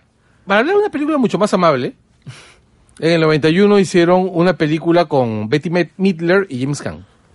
Ah, la, de verdad, la de los que se van a cantar a... Claro. Lo que pasa es que durante las guerras, durante, sobre todo la Sí. Segunda Guerra Mundial, Quiero, quiero, quiero hacer un hincapié acá.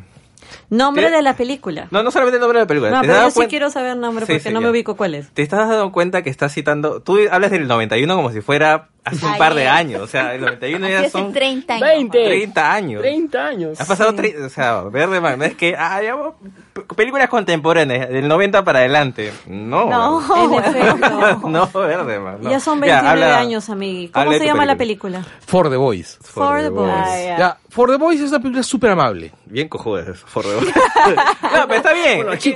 Pero está bien, porque trata de la gente que actúa Es que, para... es, que es importante, es que en la guerra Bob Hope iba al frente. Ay, pero este los gringos se confiaron en la Segunda Guerra Mundial porque habían tomado pa- Pero ahora, parte de espera, Francia o sea, por huevones. es- sí, mandaban a Bob sí Hope, mandaba- mandaban este, ¿cómo se llama? Mandaron a Marilyn Sí. al frente. Mandaron a Marilyn. Mandaron a Marilyn, mandaron a, Mandaron a un Mi- montón a Mimi Van Doren, mandaron a, a las Sweater Girls. Y, y eso ya ha quedado, y eso ha quedado ya este... es una tradición. Es una tradición porque este, yo tengo un amigo que, bueno, que es peruano, pero migró a Estados Unidos y se enlistó.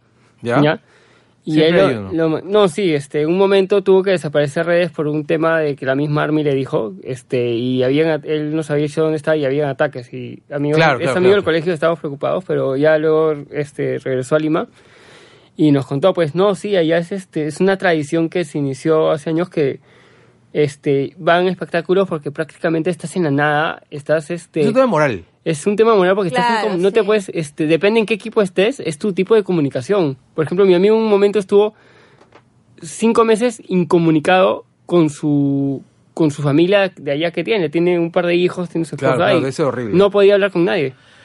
Este, bueno, en esta película es la historia de una pareja de cómicos. Que así, o sea, Bob Hope, imagínense a Bob Hope Sí. con, con alguien más.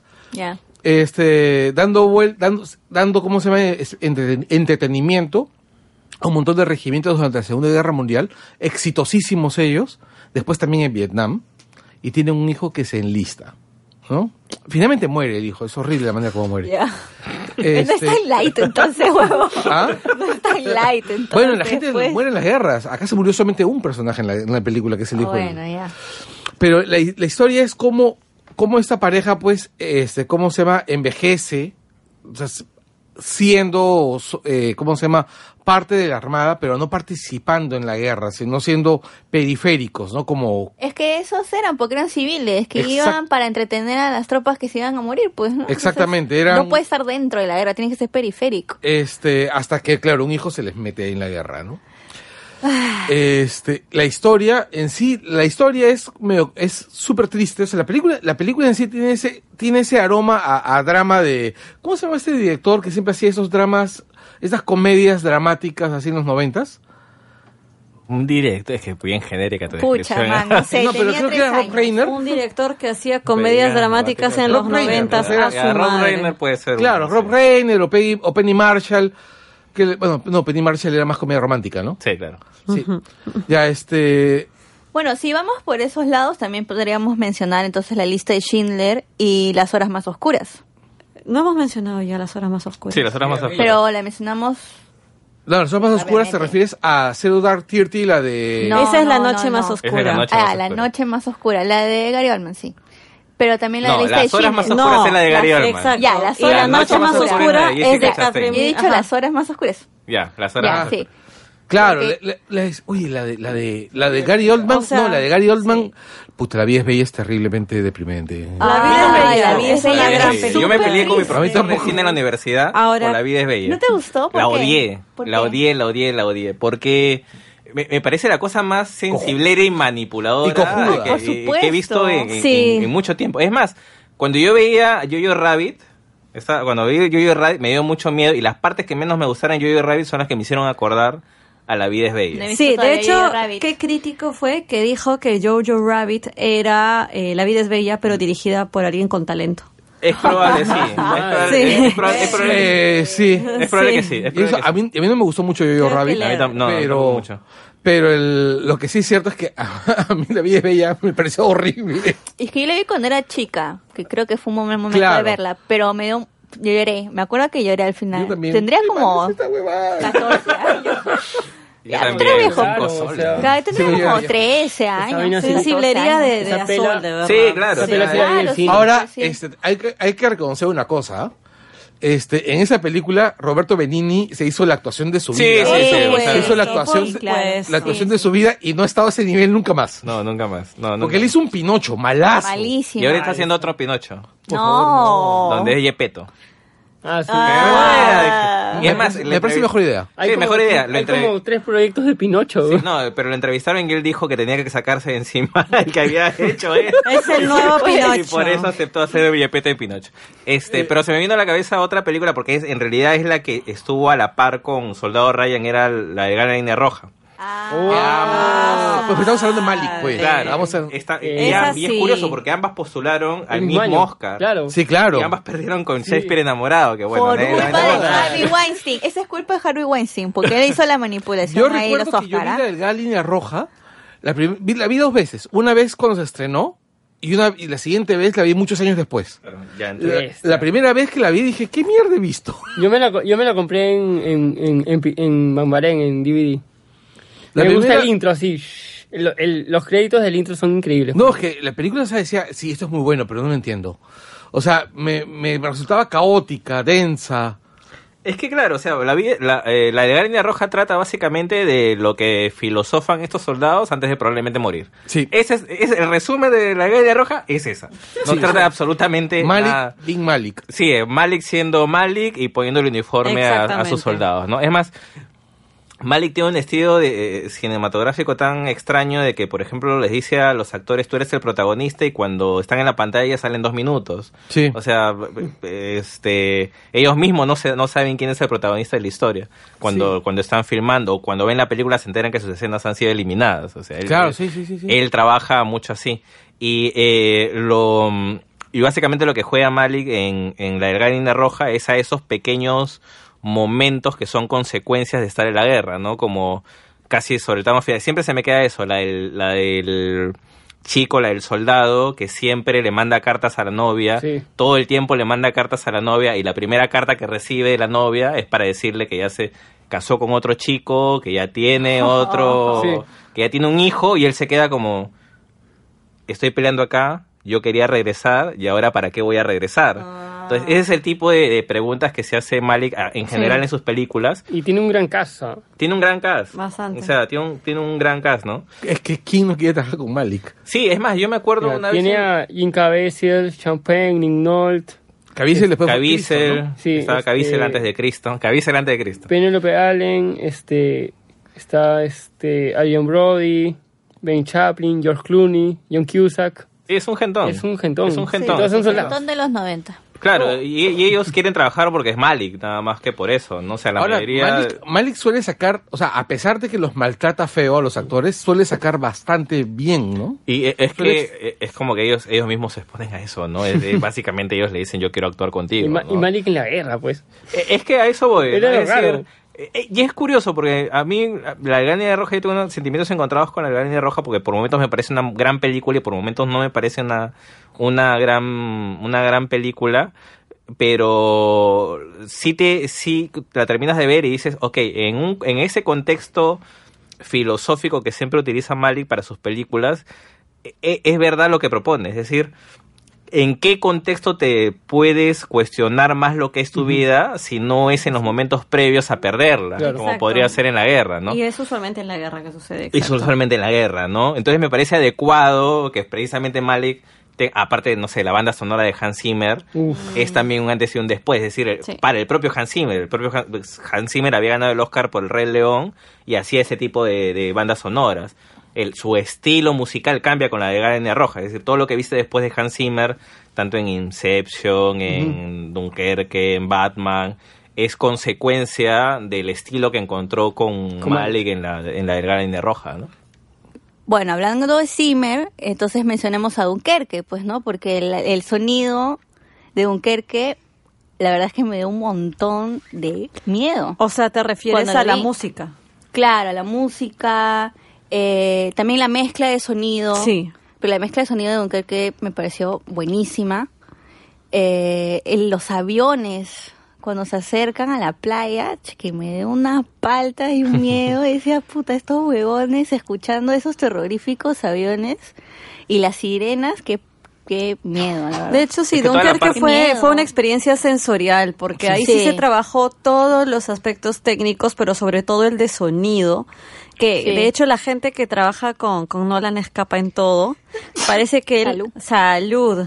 También ha trabajado con otros directores reconocidos, incluso me parece que con Scorsese, eh, pero se trata de, de mostrarte la guerra precisamente no solamente como que quién toma las decisiones, sino al contrario el que la está viviendo y la vive a través de, de los sonidos que lo acosan, lo acechan, los planos sonoros están súper bien trabajados.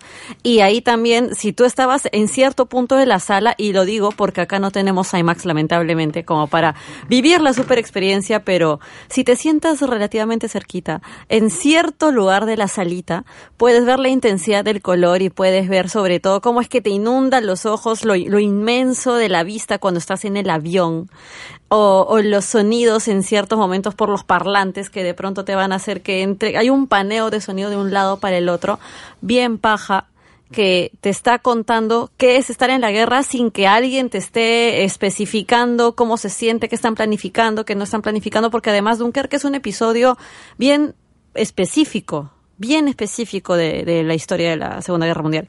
Pero es curioso, un ¿no? Porque... point. Un turning point, como le dicen los... Pero es curioso, yo me acuerdo cuando hablamos de Dunkerque en su momento, eh, no me acuerdo si era un programa de Dunkerque o de los Oscar, siempre hablamos de, un- de Dunkerque como que era un episodio que en sí no era el de los más conocidos durante la durante la Segunda Guerra Pero muy Mundial. ¿no? O sea, relevante. eh, Muy era- era, muy relevante, pero... Políticamente muy relevante. Eh, eh, militarmente pero, muy ajá, relevante. Exacto, es muy Exactamente, relevante, pero di- eh, estamos hablando de algo, algo así como, eh, a ver, si lo comparas con el día D o con Ah, cualquier bueno, episodio así, es como que no lo, la, la gente no lo tiene tan en la cabeza, ¿no? Pero la relevancia de Dunkerque también te dice que está en varias películas. O sea, hablamos de Las Horas Más Oscuras Sí, Dunkerque. y es, es a Dunkerque. Eh, Dunkerque es del mismo año y, por ejemplo, tú piensas en Expiación, Deseo y Pecado, la de. John Wright, También también, tiene una escena de Dunkerque, el personaje de James McAvoy, que termina, lo terminan separando el personaje de Keira Knightley, eh, termina en la guerra, ¿no? Y una de las mejores partes de la película, una de las mejores secuencias de la película es un plano secuencia Ah, larguísimo, hermoso. Dunkerque, larguísimo de la playa de Dunkerque, ¿no? Con, con- Bueno, es con que todos los hay- soldados. hay que tener en cuenta una cosa, ¿no? Y yo creo que esto va a ser muy, va a ser muy este repetitivo con los autores ingleses, que es eh, Dunkirk en algún momento eh, se bajó a, a un buen porcentaje de la población masculina de, de Inglaterra. O sea, fue una cosa brutal. O sea, mu- murió muchísima gente, mu- murió muchísima gente y es un, es un referente obligado en su historia. O sea, a ellos sí les ha afectado mucho. Sí. Eh, y está permeado en un montón de historias. No sé si ustedes han leído, bueno, hay un cuento famoso que se llama The Snow Goose, el ganso nival, que es este, es una historia de un guardafaros que conoce, que rescata un ganso, que ha, tenido películas, ha tenido obras de teatro, ha tenido hasta un disco de Camel, que es esta banda de rock. Y este, uno de los puntos de quiebre es que el ganso siempre regresaba a, a ver al, al- al farero, ¿no? Al, al señor del faro. y finalmente al, fa- al señor del faro lo mandan a Dunkirk, ¿no? Y ahí Ah. muere, Oh, ¿no? Y el, y el ganso seguía regresando, ¿no? Seguía regresando al, al- al faro a buscar a su amigo. un. Era un pero- hachico, pero como ganso. Con ganso, así es. Este, a lo que voy es este, Dunkirk en sí puede ser no tan conocido porque casi toda la narrativa que tenemos es norteamericana. Exacto. Sí, Ajá. claro. Pero este es un episodio importantísimo, no solamente para Estados Unidos, sino también para Francia, ¿no? O sea, eh, ha ocurrido ahí, fue una cosa tremenda. Bueno, toda la Segunda Guerra Mundial ha sido importante para Francia. Sí, fue Francia Sí. la que más pagó pato en realidad. En realidad, Uno de los es bien difícil de determinar quién pagó pato más en esa Bueno, guerra. sí, pues. O sea, pagaron pato todos, todos. Este, creo que los que más pagaron pato fueron los judíos, ¿ah? Eh, pero- Ya, pero- bueno, pero- ya. sí. Sí. Eh, eh, pero justo cuando estábamos hablando de Dunkerque, o sea, Dunkerque, en el caso de Nolan, es como... Hay gente que ha hecho el, el- el- el- la analogía con 1917, en el sentido que son Sí. películas, son películas de estilo. Es decir, Sí. eh, Son es, es cierto, te, te, te, te cuentan un montón de cosas, o sea, te, te cuentan algún episodio puntual de la historia de ambas guerras, de la Segunda Guerra Mundial en el caso Ambas de son muy Dunkerque. Son muy técnicas. también. Pero son películas básicamente en las que tú vas por una experiencia cinematográfica. Exacto, exacto. No tanto, o de repente en un plano más secundario, Más lineal. saber ¿Qué el pasó? tema- qué pasó. Claro. O sea, el que pasó, el que pasó es una excusa para que ambos directores te digan, mira lo que yo puedo hacer. Claro, o sea, por Sí, ejemplo, claro. en Dunkirk, este, la, toda, la, toda la participación de, ¿cómo se llama? de O sea, Dunkirk es un pajazo técnico. O sea, es el tipo... Porque aparte son tres tiempos. Tiempos. Son tres tiempos. Es un- una corren- semana, un día y una hora. Claro, y este, el- la hora es la del avión. La hora es la del avión. Sí. Y la- Claro. Y, la- y el, y la- el momento del avión es básicamente verle el ojo nada más a, Sí. A Tom Hardy. a Tom Hardy. Y es angustiante, ¿ah? Ese ojo. Sí. Me hizo pensar en el ojo de Gargantúa, pero el que también es de Nolan. Pero lo que, a lo que yo iba es tanto el Som como, como este Dunkirk te mueven, son puntos, turning points en la historia británica. Sí. Y son momentos en los cuales son grandes, son... bueno, Puntos de quiebre. Son puntos de quiebre, pero ambos son puntos de quiebre también en la historia de, ¿cómo se llama?, de, de Churchill. Sí, claro. Porque en el Som la cagó. Sí. La cagó monumentalmente, mandó a matar, a morir a muchísimos ingleses, muchísimos jóvenes ingleses, y bueno, pues en este, ¿cómo se llama? En Dunkirk rescató a todos los que pudo, ¿no? Muchos canadienses también. La gente se olvida que Y canadienses y estuvieron la también. segunda. Y ¿Ah? Anzac también. Sí. Y Anzac fácil también. hasta latinos sabían también. No, pero lo que más Claro, sabían pero era gente Canadá, del Commonwealth. Canadá es Ah, sí. británico, Ah, claro, colonia Claro. británica. Y también gente de, también Anzacs, que eran colonia, Sí, sí. sí. También en el, en el día de una de las playas era para el grupo de canadienses. Y claro, también había una playa Anzac. Sí. Sí, una cosa... Qué discriminación, ¿no? ¿Ah? Qué discriminación. Acá mueren ustedes, acá mueren ustedes otros. No, lo que pasa es que Sí, es que fue así. básicamente fue eso. Utilizaron a los canadienses para, para probar sitios. Si es que tenían vulnerabilidad. de verdad. Eso hacían sí. los, Los ingleses, usaban- Los ingleses, sí. Y los americanos mandaban a los afroamericanos. Y, Claro. y es Ah, más, hay historias de que a los afroamericanos los mandaban como tropas y como los franceses no se hacían tantas bolas, con que fuesen negros o blancos o amarillos o, o naranjas, Sí, pues. los norteamericanos, el ejército norteamericano, el alto mando les mandaba cartas diciéndole tengan cuidado porque estos son negros, así que violan, matan, este... Los asustaban. Claro, sí, y los franceses les decían, "Puta, esto- Pico judez. claro, o sea, terrible, ¿no? Terrible, o sea, Cosas este- de la guerra, pues. No, cosas de la gente estúpida. O sea, la guerra al final lo único que hace es exagerar. Y estupidiza a la gente. Exager no, exagerar la estupidez de la gente en realidad. Porque no te estupidiza más de lo que ya eres.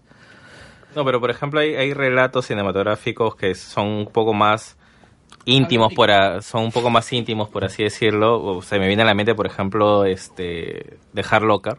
Sí. Ah. Pues, Bueno, acá se llamó Zona de Miedo en no sé cuántas nombres habrá tenido a lo largo de Pero Latinoamérica y España. ¿Cómo lo puedes traducir? Es que Hard Locker es la cosita esa que, Sí, que pues. llevan los, sol- los Sí. soldados. ¿no? El doc- Doctag. Pero, Eh, ¿Cuál sí, es la entonces- traducción militar al Eh, español? No sé, es como el medallón. No, no, No, no, no, es- es el tag, la etiqueta el nombre, pero... Sí, exacto, pero es que no- no tiene claro. Tiene un nombre militar que no conozco. español, o sea, sería Por eso. eh, el, el- nada, la medalla. Este, o sea, nunca se, eso nunca se ha traducido al español. Sí, Siempre pues. le dicen tag y es diferente. Claro, O sea, y no, la traducción del nombre ha sido algo totalmente distinto. Sí, exacto. De acá le pusieron Zona y Miedo. Sí. Pero básicamente la película trata sobre un hombre que no puede, no puede vivir sin la guerra. O sea, este tipo está en varias misiones. Todas las misiones tratan de cómo siempre su vida está al límite porque él desactiva bombas. Es de Renner, ¿no? en, eh, ese- no, es de Catherine Bigelow. No, Sí. no, pero el actor es... Ah, Jeremy Renner, claro. Jeremy Eh. Renner también sale Anthony McKee, pues. O sea, Claro. No Claro. significa lo que me acabas de decir. Ah, ¿no? ¿Qué es? No, dice que es un término que es este jerga para decir un lugar de mucha mucho dolor y Ah, bueno. una cosa así. O sea, que, Ah, que si te ah, pones que el- si te pones por eso Ah, no, está bien, tienes razón. significa que estás con un montón de dolor o algo te está casilla- sintiendo mal. Sigue siendo una una expresión. Sí, que una es propia de su idioma. Claro, Claro, un es- eso es jerga, pues, es jerga que gringa. reprime el dolor, como estos patas que no, que no estallan, ¿no? Que no estallan Claro, Claro. una cosa así. Yo esa sí la pude ver en el Jerga. cine. Y ese es un relato bien presente, o sea, se puede notar incluso cuando hablábamos de Rambo, que hay una necesidad de vivir en guerra. Entonces ahí es que nosotros lo notamos también en Hard Locker. Que de hecho, Catherine Bigelow tiene la otra película que habíamos mencionado hace poquito La, también. no- la noche más La oscura. noche más sí, la oscura y noche no más las horas, sino la noche. Ah, Fue la única directora mujer que ahorita hemos mencionado que ha hecho alguna película de guerra también, ¿no?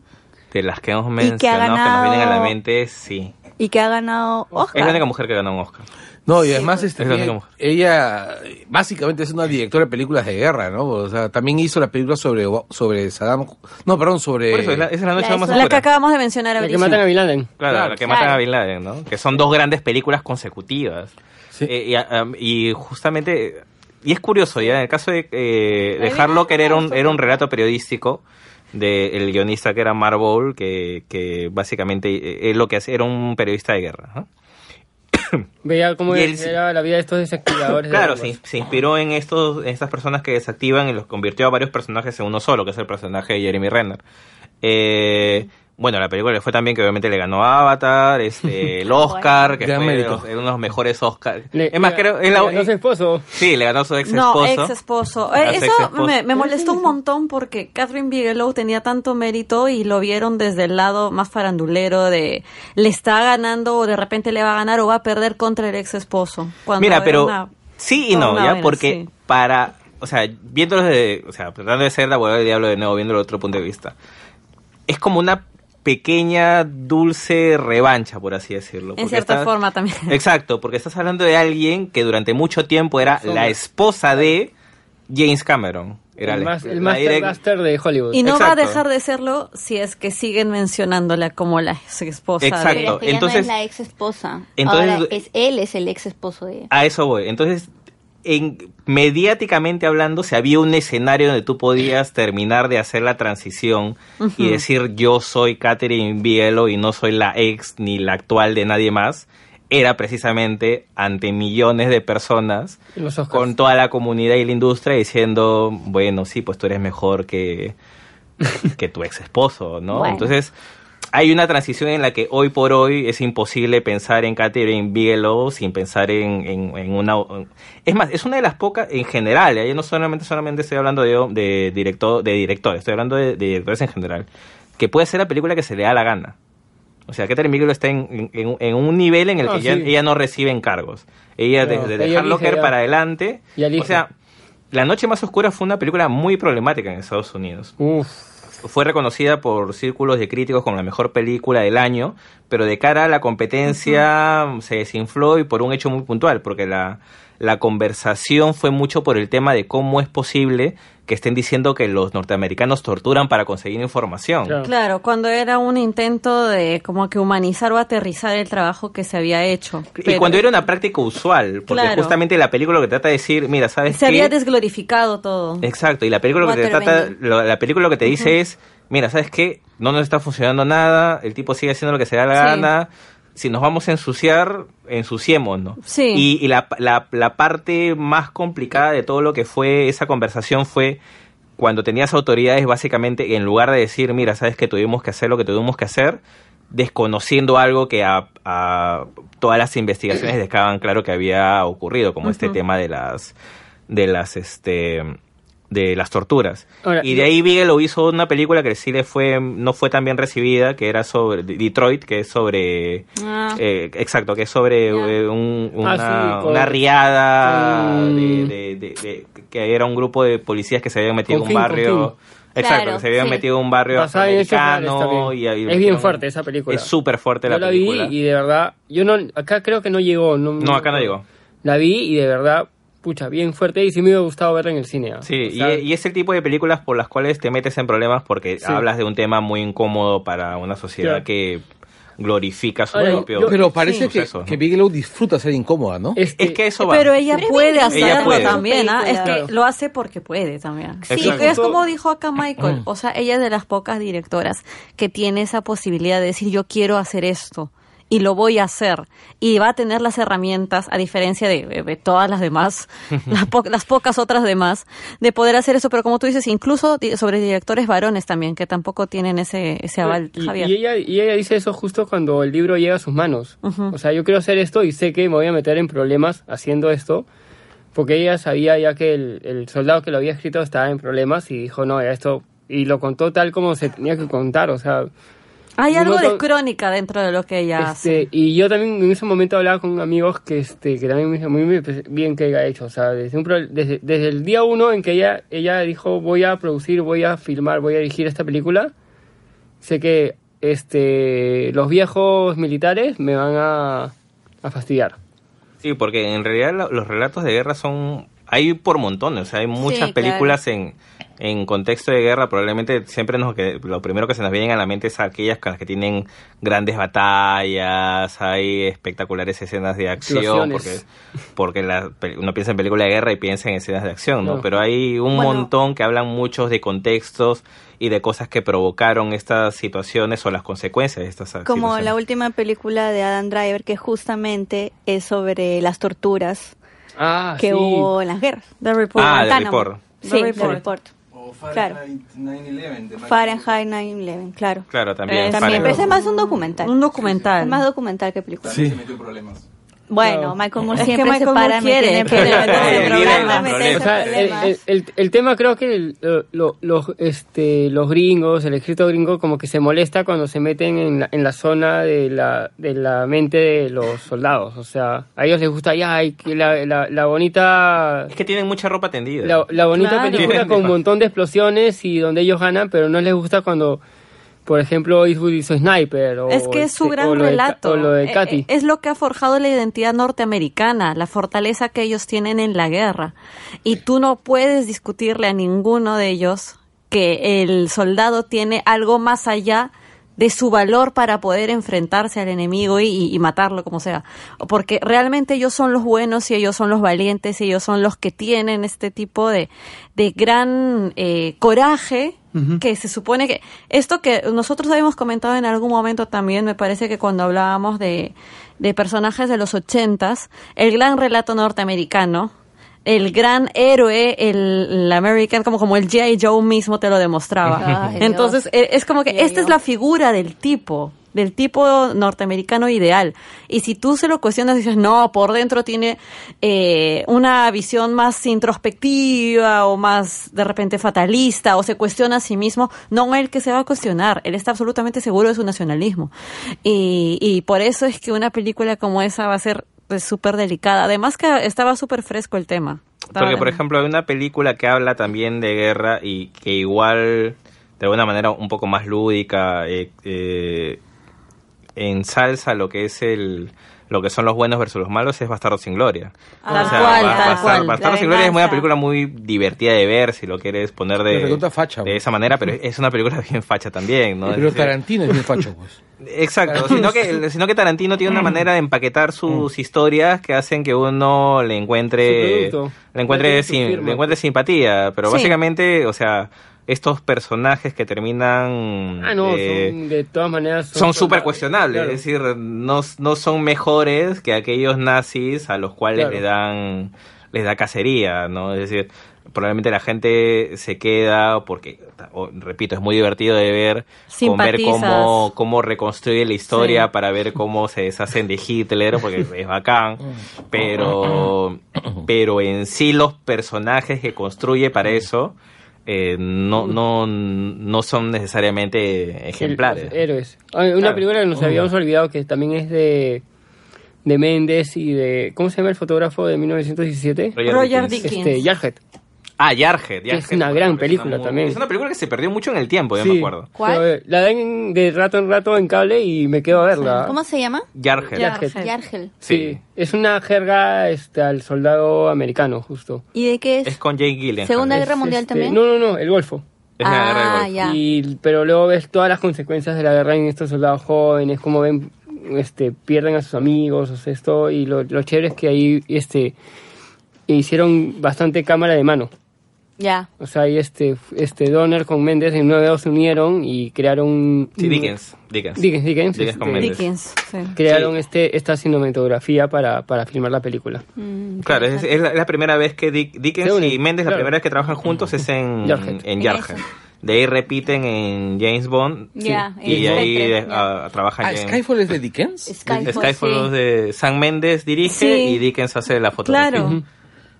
Pues es bien chévere. Pues. No, no, Skyfall es, es chévere por la, por, pero no recuerdo. Donde no Sí, regresan claro, es Skyfall es una de las grandes de Sam Donde No, no, no, no, es una de las regresan pajas de, en- es de las pajas de Bond. ¿Cómo se llama la otra película de James Bond? La- ¿Cuál? la se- ¿Spectre? Espe- en Spectre que ya no está ya. No, Spectre No. ya no Estaba haciendo este Blade Runner. Él estaba haciendo Blade Runner. Ah, sí, ya, claro. estaba haciendo Por Blade eso Runner. que muchos dicen que tiene ese bajón. No, claro, exactamente, ajá, y gana al contrario Brave Runner 2040. Claro, entonces sí, es cierto lo que dice Javier, es decir, lo que se pudo ver recientemente en 1917 bebe un poco de lo que se vio en su momento en. Jarhead. Oye, ya, y ya que estamos mencionando a 1917, eh, yo lo que recuerdo de las películas, la he visto hace poquito, es que la historia está básicamente diseñada para hacerte sentir incómodo y con miedo Sí, durante todo el trayecto, ¿no? durante, durante todo el tramo. Sí, le- sí. Es que es es es súper simple la historia. Es- es- estos dos chicos tienen que llegar del punto A al punto B. Sí, exactamente. Nada más. No hay más. No hay más. La, la Entonces- secuencia del Y tiene que ver que Claro. vivan. Y Sí. tienen que No, vivir, tienen que vivir y llegar a hacer lo el que tienen que mensaje hacer. tiene que ser entregado. Claro, Así es. exactamente. Entonces es la, es que la cosa es que tienen que pasar el lugar que es el No Man's Land, que es Tierra es de nadie. la tierra de nadie, que está llena pues de muertos, De minas. minas, de mil cosas. Además, hay, y hay tienen que subir todo eso con sus mosquetes. ¿no? Ya, hay una cosa que mucha gente no recuerda de la Primera Guerra Mundial, ¿no? Es que la, Primera Guerra Mundial, con todo lo mierda que fue la Segunda Guerra Mundial, la, guerra- la primera fue más inhumana. Sí, en la primera Sí. murió mucha más gente. No solamente La murió mucha más gente, sino que además ahí estamos hablando de la... Es una guerra donde no había control de la guerra química.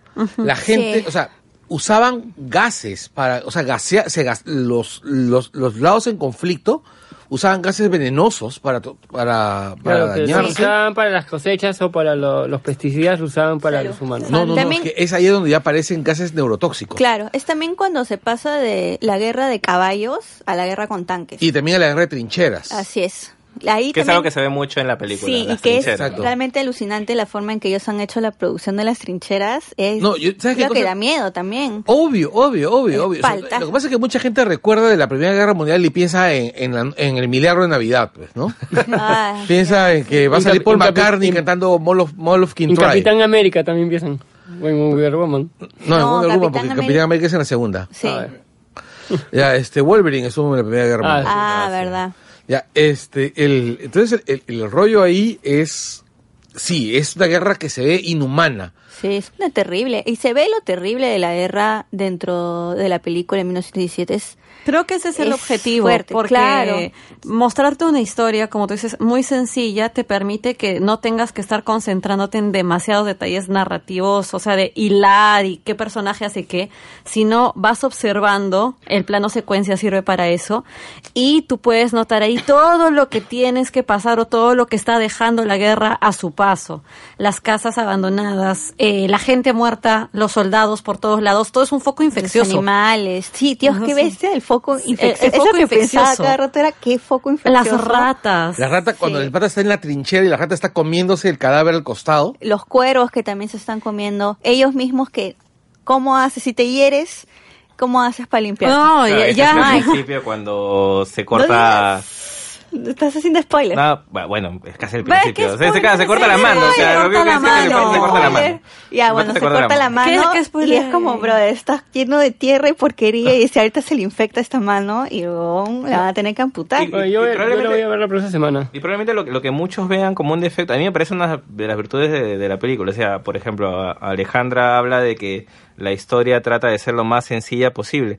Y me parece que está bien, porque Sí. ¿para qué? com- para No creo que hubiera necesidad de complicarla o de, Exacto. o de meterle un discurso cuando precisamente ese tipo de cosas son las que terminan haciéndole daño a la mayoría de películas de guerras que intentan mostrarte Totalmente. la guerra, es decir, te fuerza, fuerzan diálogos que no vienen al caso, Exacto. fuerzan situaciones que en realidad te interesan poco, porque cuando ves ese tipo de películas eh, no piensas en, bueno, qué será del hermano, del tío que se quedó en casa, sino Sí, no. piensas en lo que les puede pasar a los personajes que Solo está viendo. quiere sobrevivir, además, cuando Y acá trata guerra. de Sí. hacerlo. Hay, hay, hay una escena donde aparecen otros, un par de personajes más, creo que son los únicos que aparecen después, en una, en una iglesia que están escondidos y, Ah, y- que, sí, que- que son que son una mamá con su bebito. Son una mamá con su bebito. Una mujer con un bebé. Pero no spoilees, pues. Eh, pero es que no, estoy spoileando nada. O sea, no estoy spoileando nada. Es una película donde no pasa nada. Claro. Es el arca pero- rusa va a la guerra. Es Claro, claro, o sea, no hay nada relevante que esté spoileando. Sale una mamá Es- con pero es su- que no hay relevante, Claro. pues en la película es tan simple que cualquier cosa que Claro, ves, exacto. Claro, No, o sea, es que lo relevante de la película no es qué pasa, es cómo es que tú lo Exacto. sientes. Ajá. Exacto, y no, lo que iba es que eran personajes, o sea, Estoy puede en parecer, un. Puede parecer un respiro en la historia, pero por lo menos es un respiro de personaje es que puedes ver. No, no es un respiro de como ser flashback. el flashback o a los dos Sí, personajes sí. hablando de yo dejé a mi mamá y tienes No, la escena no, de la mamá. es que también hay una cosa, es que muchas veces este tipo de cine tiene la tentación de ser la, la romana de Moravia, ¿no? Sí, claro. Sí. Esa vaina de que cuando, no sé si los que no hayan leído la romana, este, la romana es la historia de una prostituta italiana, y tú estás leyendo la, la historia y es absolutamente increíble, ¿ves? Porque es una prostituta que no terminó colegio, que no terminó primaria, que apenas sabe leer, que está hablando como si estuviese, como si la tipa pues tuviese pues este, un doctorado en filosofía. ¿no? Y, y se ocupa de los grandes, de, las, de los grandes temas de la vida, pero con una, eh, de una, con una, de una manera tan docta que tú dices, no, esto es imposible, ¿no? Sí. Ahí es que yo enlazo a 1917 con Dunker, que las dos tienen para mí ese fuerte, como decía Michael, hay gente que lo ha tomado más bien como un, no sé si defecto o, o una, resta, ajá, una debilidad de la película, pero no, al contrario, que es, tú no vas a encontrarte con de repente un capitán diciendo vamos a seguir hacia adelante, Sí, un siempre por la Esparta, victoria. ¿no? Sí, Exacto. no, no hay nada de No, al contrario, es eh, acá la guerra es vamos a sobrevivir esto hasta el día siguiente y al día siguiente lo mismo y así constantemente estás bombardeado literalmente no solo de, de realmente armas sino también de un montón de sensaciones emociones y eh, en lugar de estar pensando en el gran discurso de tu vida lo que quieres es mantener tu vida. Entonces no, no había necesidad de crear eso. Dunkirk tampoco lo hace.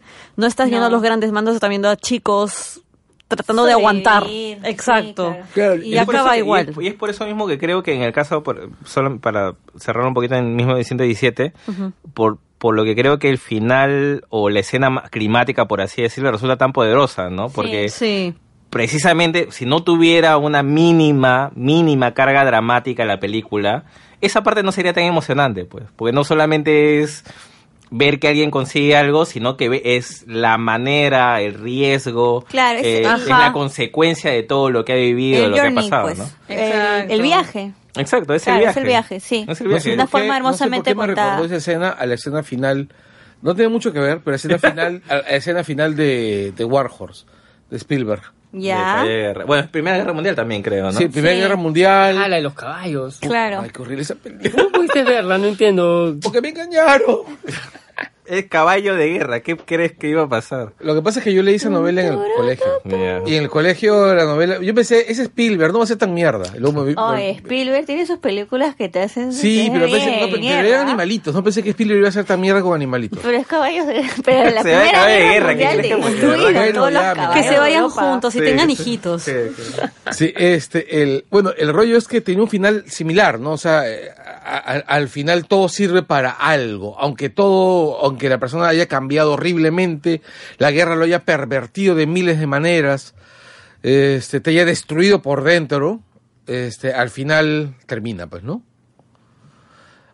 Es algo que también pasa en Dunkerque, en Dunkerque, ¿no? O sea, tiene a los personajes volviendo a casa y sin cumplir ninguna misión, porque en realidad son La misión son era- ¿Héroe de derrotados. qué? o sea, ¿Cuál- la héroe misión de era sobrevivir. Héroe de haber sobrevivido. Sí, y claro. literalmente se lo dicen. Y ahí es que sí se da el momento propicio para poder soltar este tipo de grandes reflexiones que es con la lectura de- del discurso de Churchill, porque, porque era pertinente. En lugar de plantarte a un personaje por ahí que te diga luchaste, aguantaste. No, Y está a- perfecto. e- Es más, el personaje del piloto, el personaje de. Tom Hardy. Tom de Hardy. Hardy es capturado. Claro. Ujú. Tú no sabes qué pasa con él. Ahí lo deben de haber torturado y matado. Deben Los, los, matado. los mandaban a campos de concentración. Sí. también. Ah, de Tom Hardy. Y este, el- no, es Tom Hardy. y este, ¿cómo se llama? Imposible, imposible. Y él quema, yo no entiendo por qué, por qué quema el Spitfire. Ah, ¿por qué qué? ¿Por qué quema el avión? El- sí, ¿por qué lo quema? Ah, Porque lo que se ve es que- locazo en no, la pantalla. No, porque Para que no se lo choreen. pues. Claro, para que no choren la tecnología, porque el Pero si los- Spitfire... si los alemanes estaban mejor, no, no, no, no, No, no, tienes no. que deshacer. No, No, los no, no, Spitfires eran los mejores Spitfires eran aviones mejores que- aviones Sí, que los alemanes. sí. Y tenían todos Mucho los pilotos mejores. les dieron la misión de que si los derribaban y sobrevivían, este, tenían que destruir este. ¿El avión? el No, avión. además Sí. yo me imagino- Más que todo la parte eléctrica, es donde estaba bastante. Pero bastante- Eran además- mucho más rápidos, Sí. eran mucho más rápidos que los aviones alemanes. No, y además, más, quiero que más allá del tema de la tecnología, imagino, porque eso es lo que yo entendía, no- yo no lo vi tanto por el tema de la tecnología, sino por el tema del trofeo de guerra, ¿no? También, es decir, pero... por algo querían hundir el Huáscar, ¿no? Era para que no lo agarren, también, para pero- que no lo agarren los chilenos. Pero lo... Pronto el programa que de la guerra con Chile. Sí, en el primer momento también me pareció que, que era un poco más como este es mi avión, nadie se va a quedar con este avión. Pero Sí, no, no pero- solo- algo que el, enemigo de- puede exhibir, o sea, Claro, pero yo lo vi por ahí. Es cuestión de tecnología, porque él se muere eran- con ese avión. sí eran mucho mejores y porque también los británicos lo que hacían era de que cuando derribaban a los aviones alemanes se lo quedaban para ver las comunicaciones que tenían entre ellos y sus secretos de comunicación.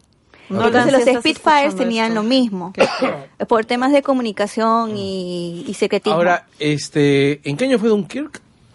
Duncan fue en el 42, Ah, ok, ok, 41, 42. Ah, ok, entonces está bien. Lo Sí. que pasa es que los alemanes desarrollaron los Messerschmitt, los caza Messerschmitt a reacción, Sí. que eran muchísimo más veloces que los, En que los en Spitfire. los 50, creo. No, no, no, no, no, eso fue creo que ya en el 43. Ya, Ah, ya luego la- 40, ya en la parte final de la guerra, cuando ya Alemania había perdido, ya por fin terminan de sacar, ¿ah? Hacen el avión richucha, pero al final, al final. Hacen el superavión que si lo tenían un año, la historia de la historia es esta. Si lo la, año gente antes- de, de Messer- la gente de Messerschmitt diseñó el mejor avión a reacción, bombardero a reacción, pero Hitler dijo, "No, yo quiero que sean casas." y Sí, tuvieron que que regresar a la mesa de diseño y se demoraron un año más. Es que Hitler es por su ego, pero por eso nomás. Sí, por eso quieren ego- en Rusia colosal. también. Por- por Y al final se mató igual que el, que el. Ego colosal. Sí, al final se Así son los Ya- dedos Ya colosales. para ir cerrando, el otro día estuve, esta, eh, estaba andando en cable y vi, vi de nuevo este Operación Overlord. Ah, su Overlord. madre. Ya, ese es, una, ese es un videojuego. ¿Ah? Ya, esa esa, esa Sí. película sí tiene Lo que pinta vaina videojuego. debió ser Wolfenstein, alucina. Lo que pasa es que yo sí he siempre he pensado que, y bueno, y va, y va a ir ocurriendo, ¿no? Que las películas de videojuegos modernas, las, las películas de guerra modernas, la gente las va a ver como un videojuego por la gran proliferación de juegos de, de- de- Exacto. de juegos es, de guerra. Es ¿no? al revés al final, ¿no? Exactamente. Porque las películas de guerra, ahorita, los juegos de guerra, perdón, ahorita, están pensados más como una película. Mm. Sí. Es más, día son más fáciles. sí. Eh, Bueno, depende. sí, cada vez son más Este, fáciles, ¿no? este, Sí, justo, cada día los chivolos son más mancos. justo también este, fuera del micro estaba hablando con Michael de dónde nace de Sam Mendes la idea de cómo filmar este 1917 y es viendo a sus hijos jugar Red Redemption 2. el juego Rockstar de vaqueros. sí, sí, lo ya, este, lo que pasa es que Rockstar, Rockstar es una de las pocas desarrolladoras que te, que te saca casi un juego por generación de consola, de verdad. Y ellos manejan bastante el tema de, su- de sus cámaras, que es donde, por años es donde más se queja el, el, la- el gamer, la persona que juega videojuegos. Y- Pero en cambio en Red Redemption las, las cámaras que te ofrece el juego son, son alucinantes. Ya. Y él, de ahí nace la idea de cómo... O sea, él tenía la idea de la película, pero la idea del manejo de cámaras nace de viendo a sus chivolos jugar este... Bueno, este, Red bueno, Redemption en- este, en PlayStation sí, 4. pues, yo he jugado Red Redemption y es un juego, no solamente es un buen juego, es un juego que se ve bien. es juego más, que hasta les han dicho, oye, pegaste la película. Sí, claro. Bueno, Este, tiene, tiene para película ese juego. nunca he jugado. eh, no, es paja, es un western, es un western súper bien Sí, hecho. hemos hablado de eso en otro programa. En el programa de videojuegos. Este pero gamer. eso. Sí, no es el ¿Alguna- pelado gamer y el pelado gamer no ha alcanzado a mandar su audio. No hay noticias de videojuegos. No hay noticias, así que les daré la única noticia de videojuego que, que, que va a haber. Espérate. Que estás ¿Cuál? buscando noticias de videojuegos. Sí, sí, estoy buscando noticias de videojuego que decirles. PlayStation 5. Pucha, no, no. Este, hay. ya, se- ya se vienen las ofertas de Steam. Ya empezaron ya por el año Ah, qué chino. bien. Siempre hay ofertas de Steam. Por todo. por todo. Por cualquier época del año, Steam tiene una manera de, ¿cómo se llama?, de buscar cómo asaltarte miserablemente. Siempre terminas cayendo. Sí. Ah, y calla, traía- hoy día este Valve también este lanzó el documental de, de True Sight, que es este un documental que hacen solo de los dos equipos que llegan a la final de The International, ¿Ya? que el año pasado fue este Team Liquid y OG. Y lo chévere es que este es todo como un detrás de cámaras porque siguen los equipos, o sea, en el último juego, pero aparte tienen audi- audios dentro de las cabinas que recién la gente escucha en este documental, o sea, escucha lo que lo que hablan los jugadores, que están hablando durante el juego, si es que se burlan del adversario o, o qué van qué van a decir y es muy muy Dicen, interesante. ah, ah, ah, Eh, bueno, el año pasado ganó y se llevó 15 millones de dólares. ah, ah, ah. Dicen, ay, ay, vamos a votar por Free Bueno, gracias a todos ustedes por llegar hasta acá. Gracias chicos por venir. Nos estamos viendo la próxima semana. Chao, chao.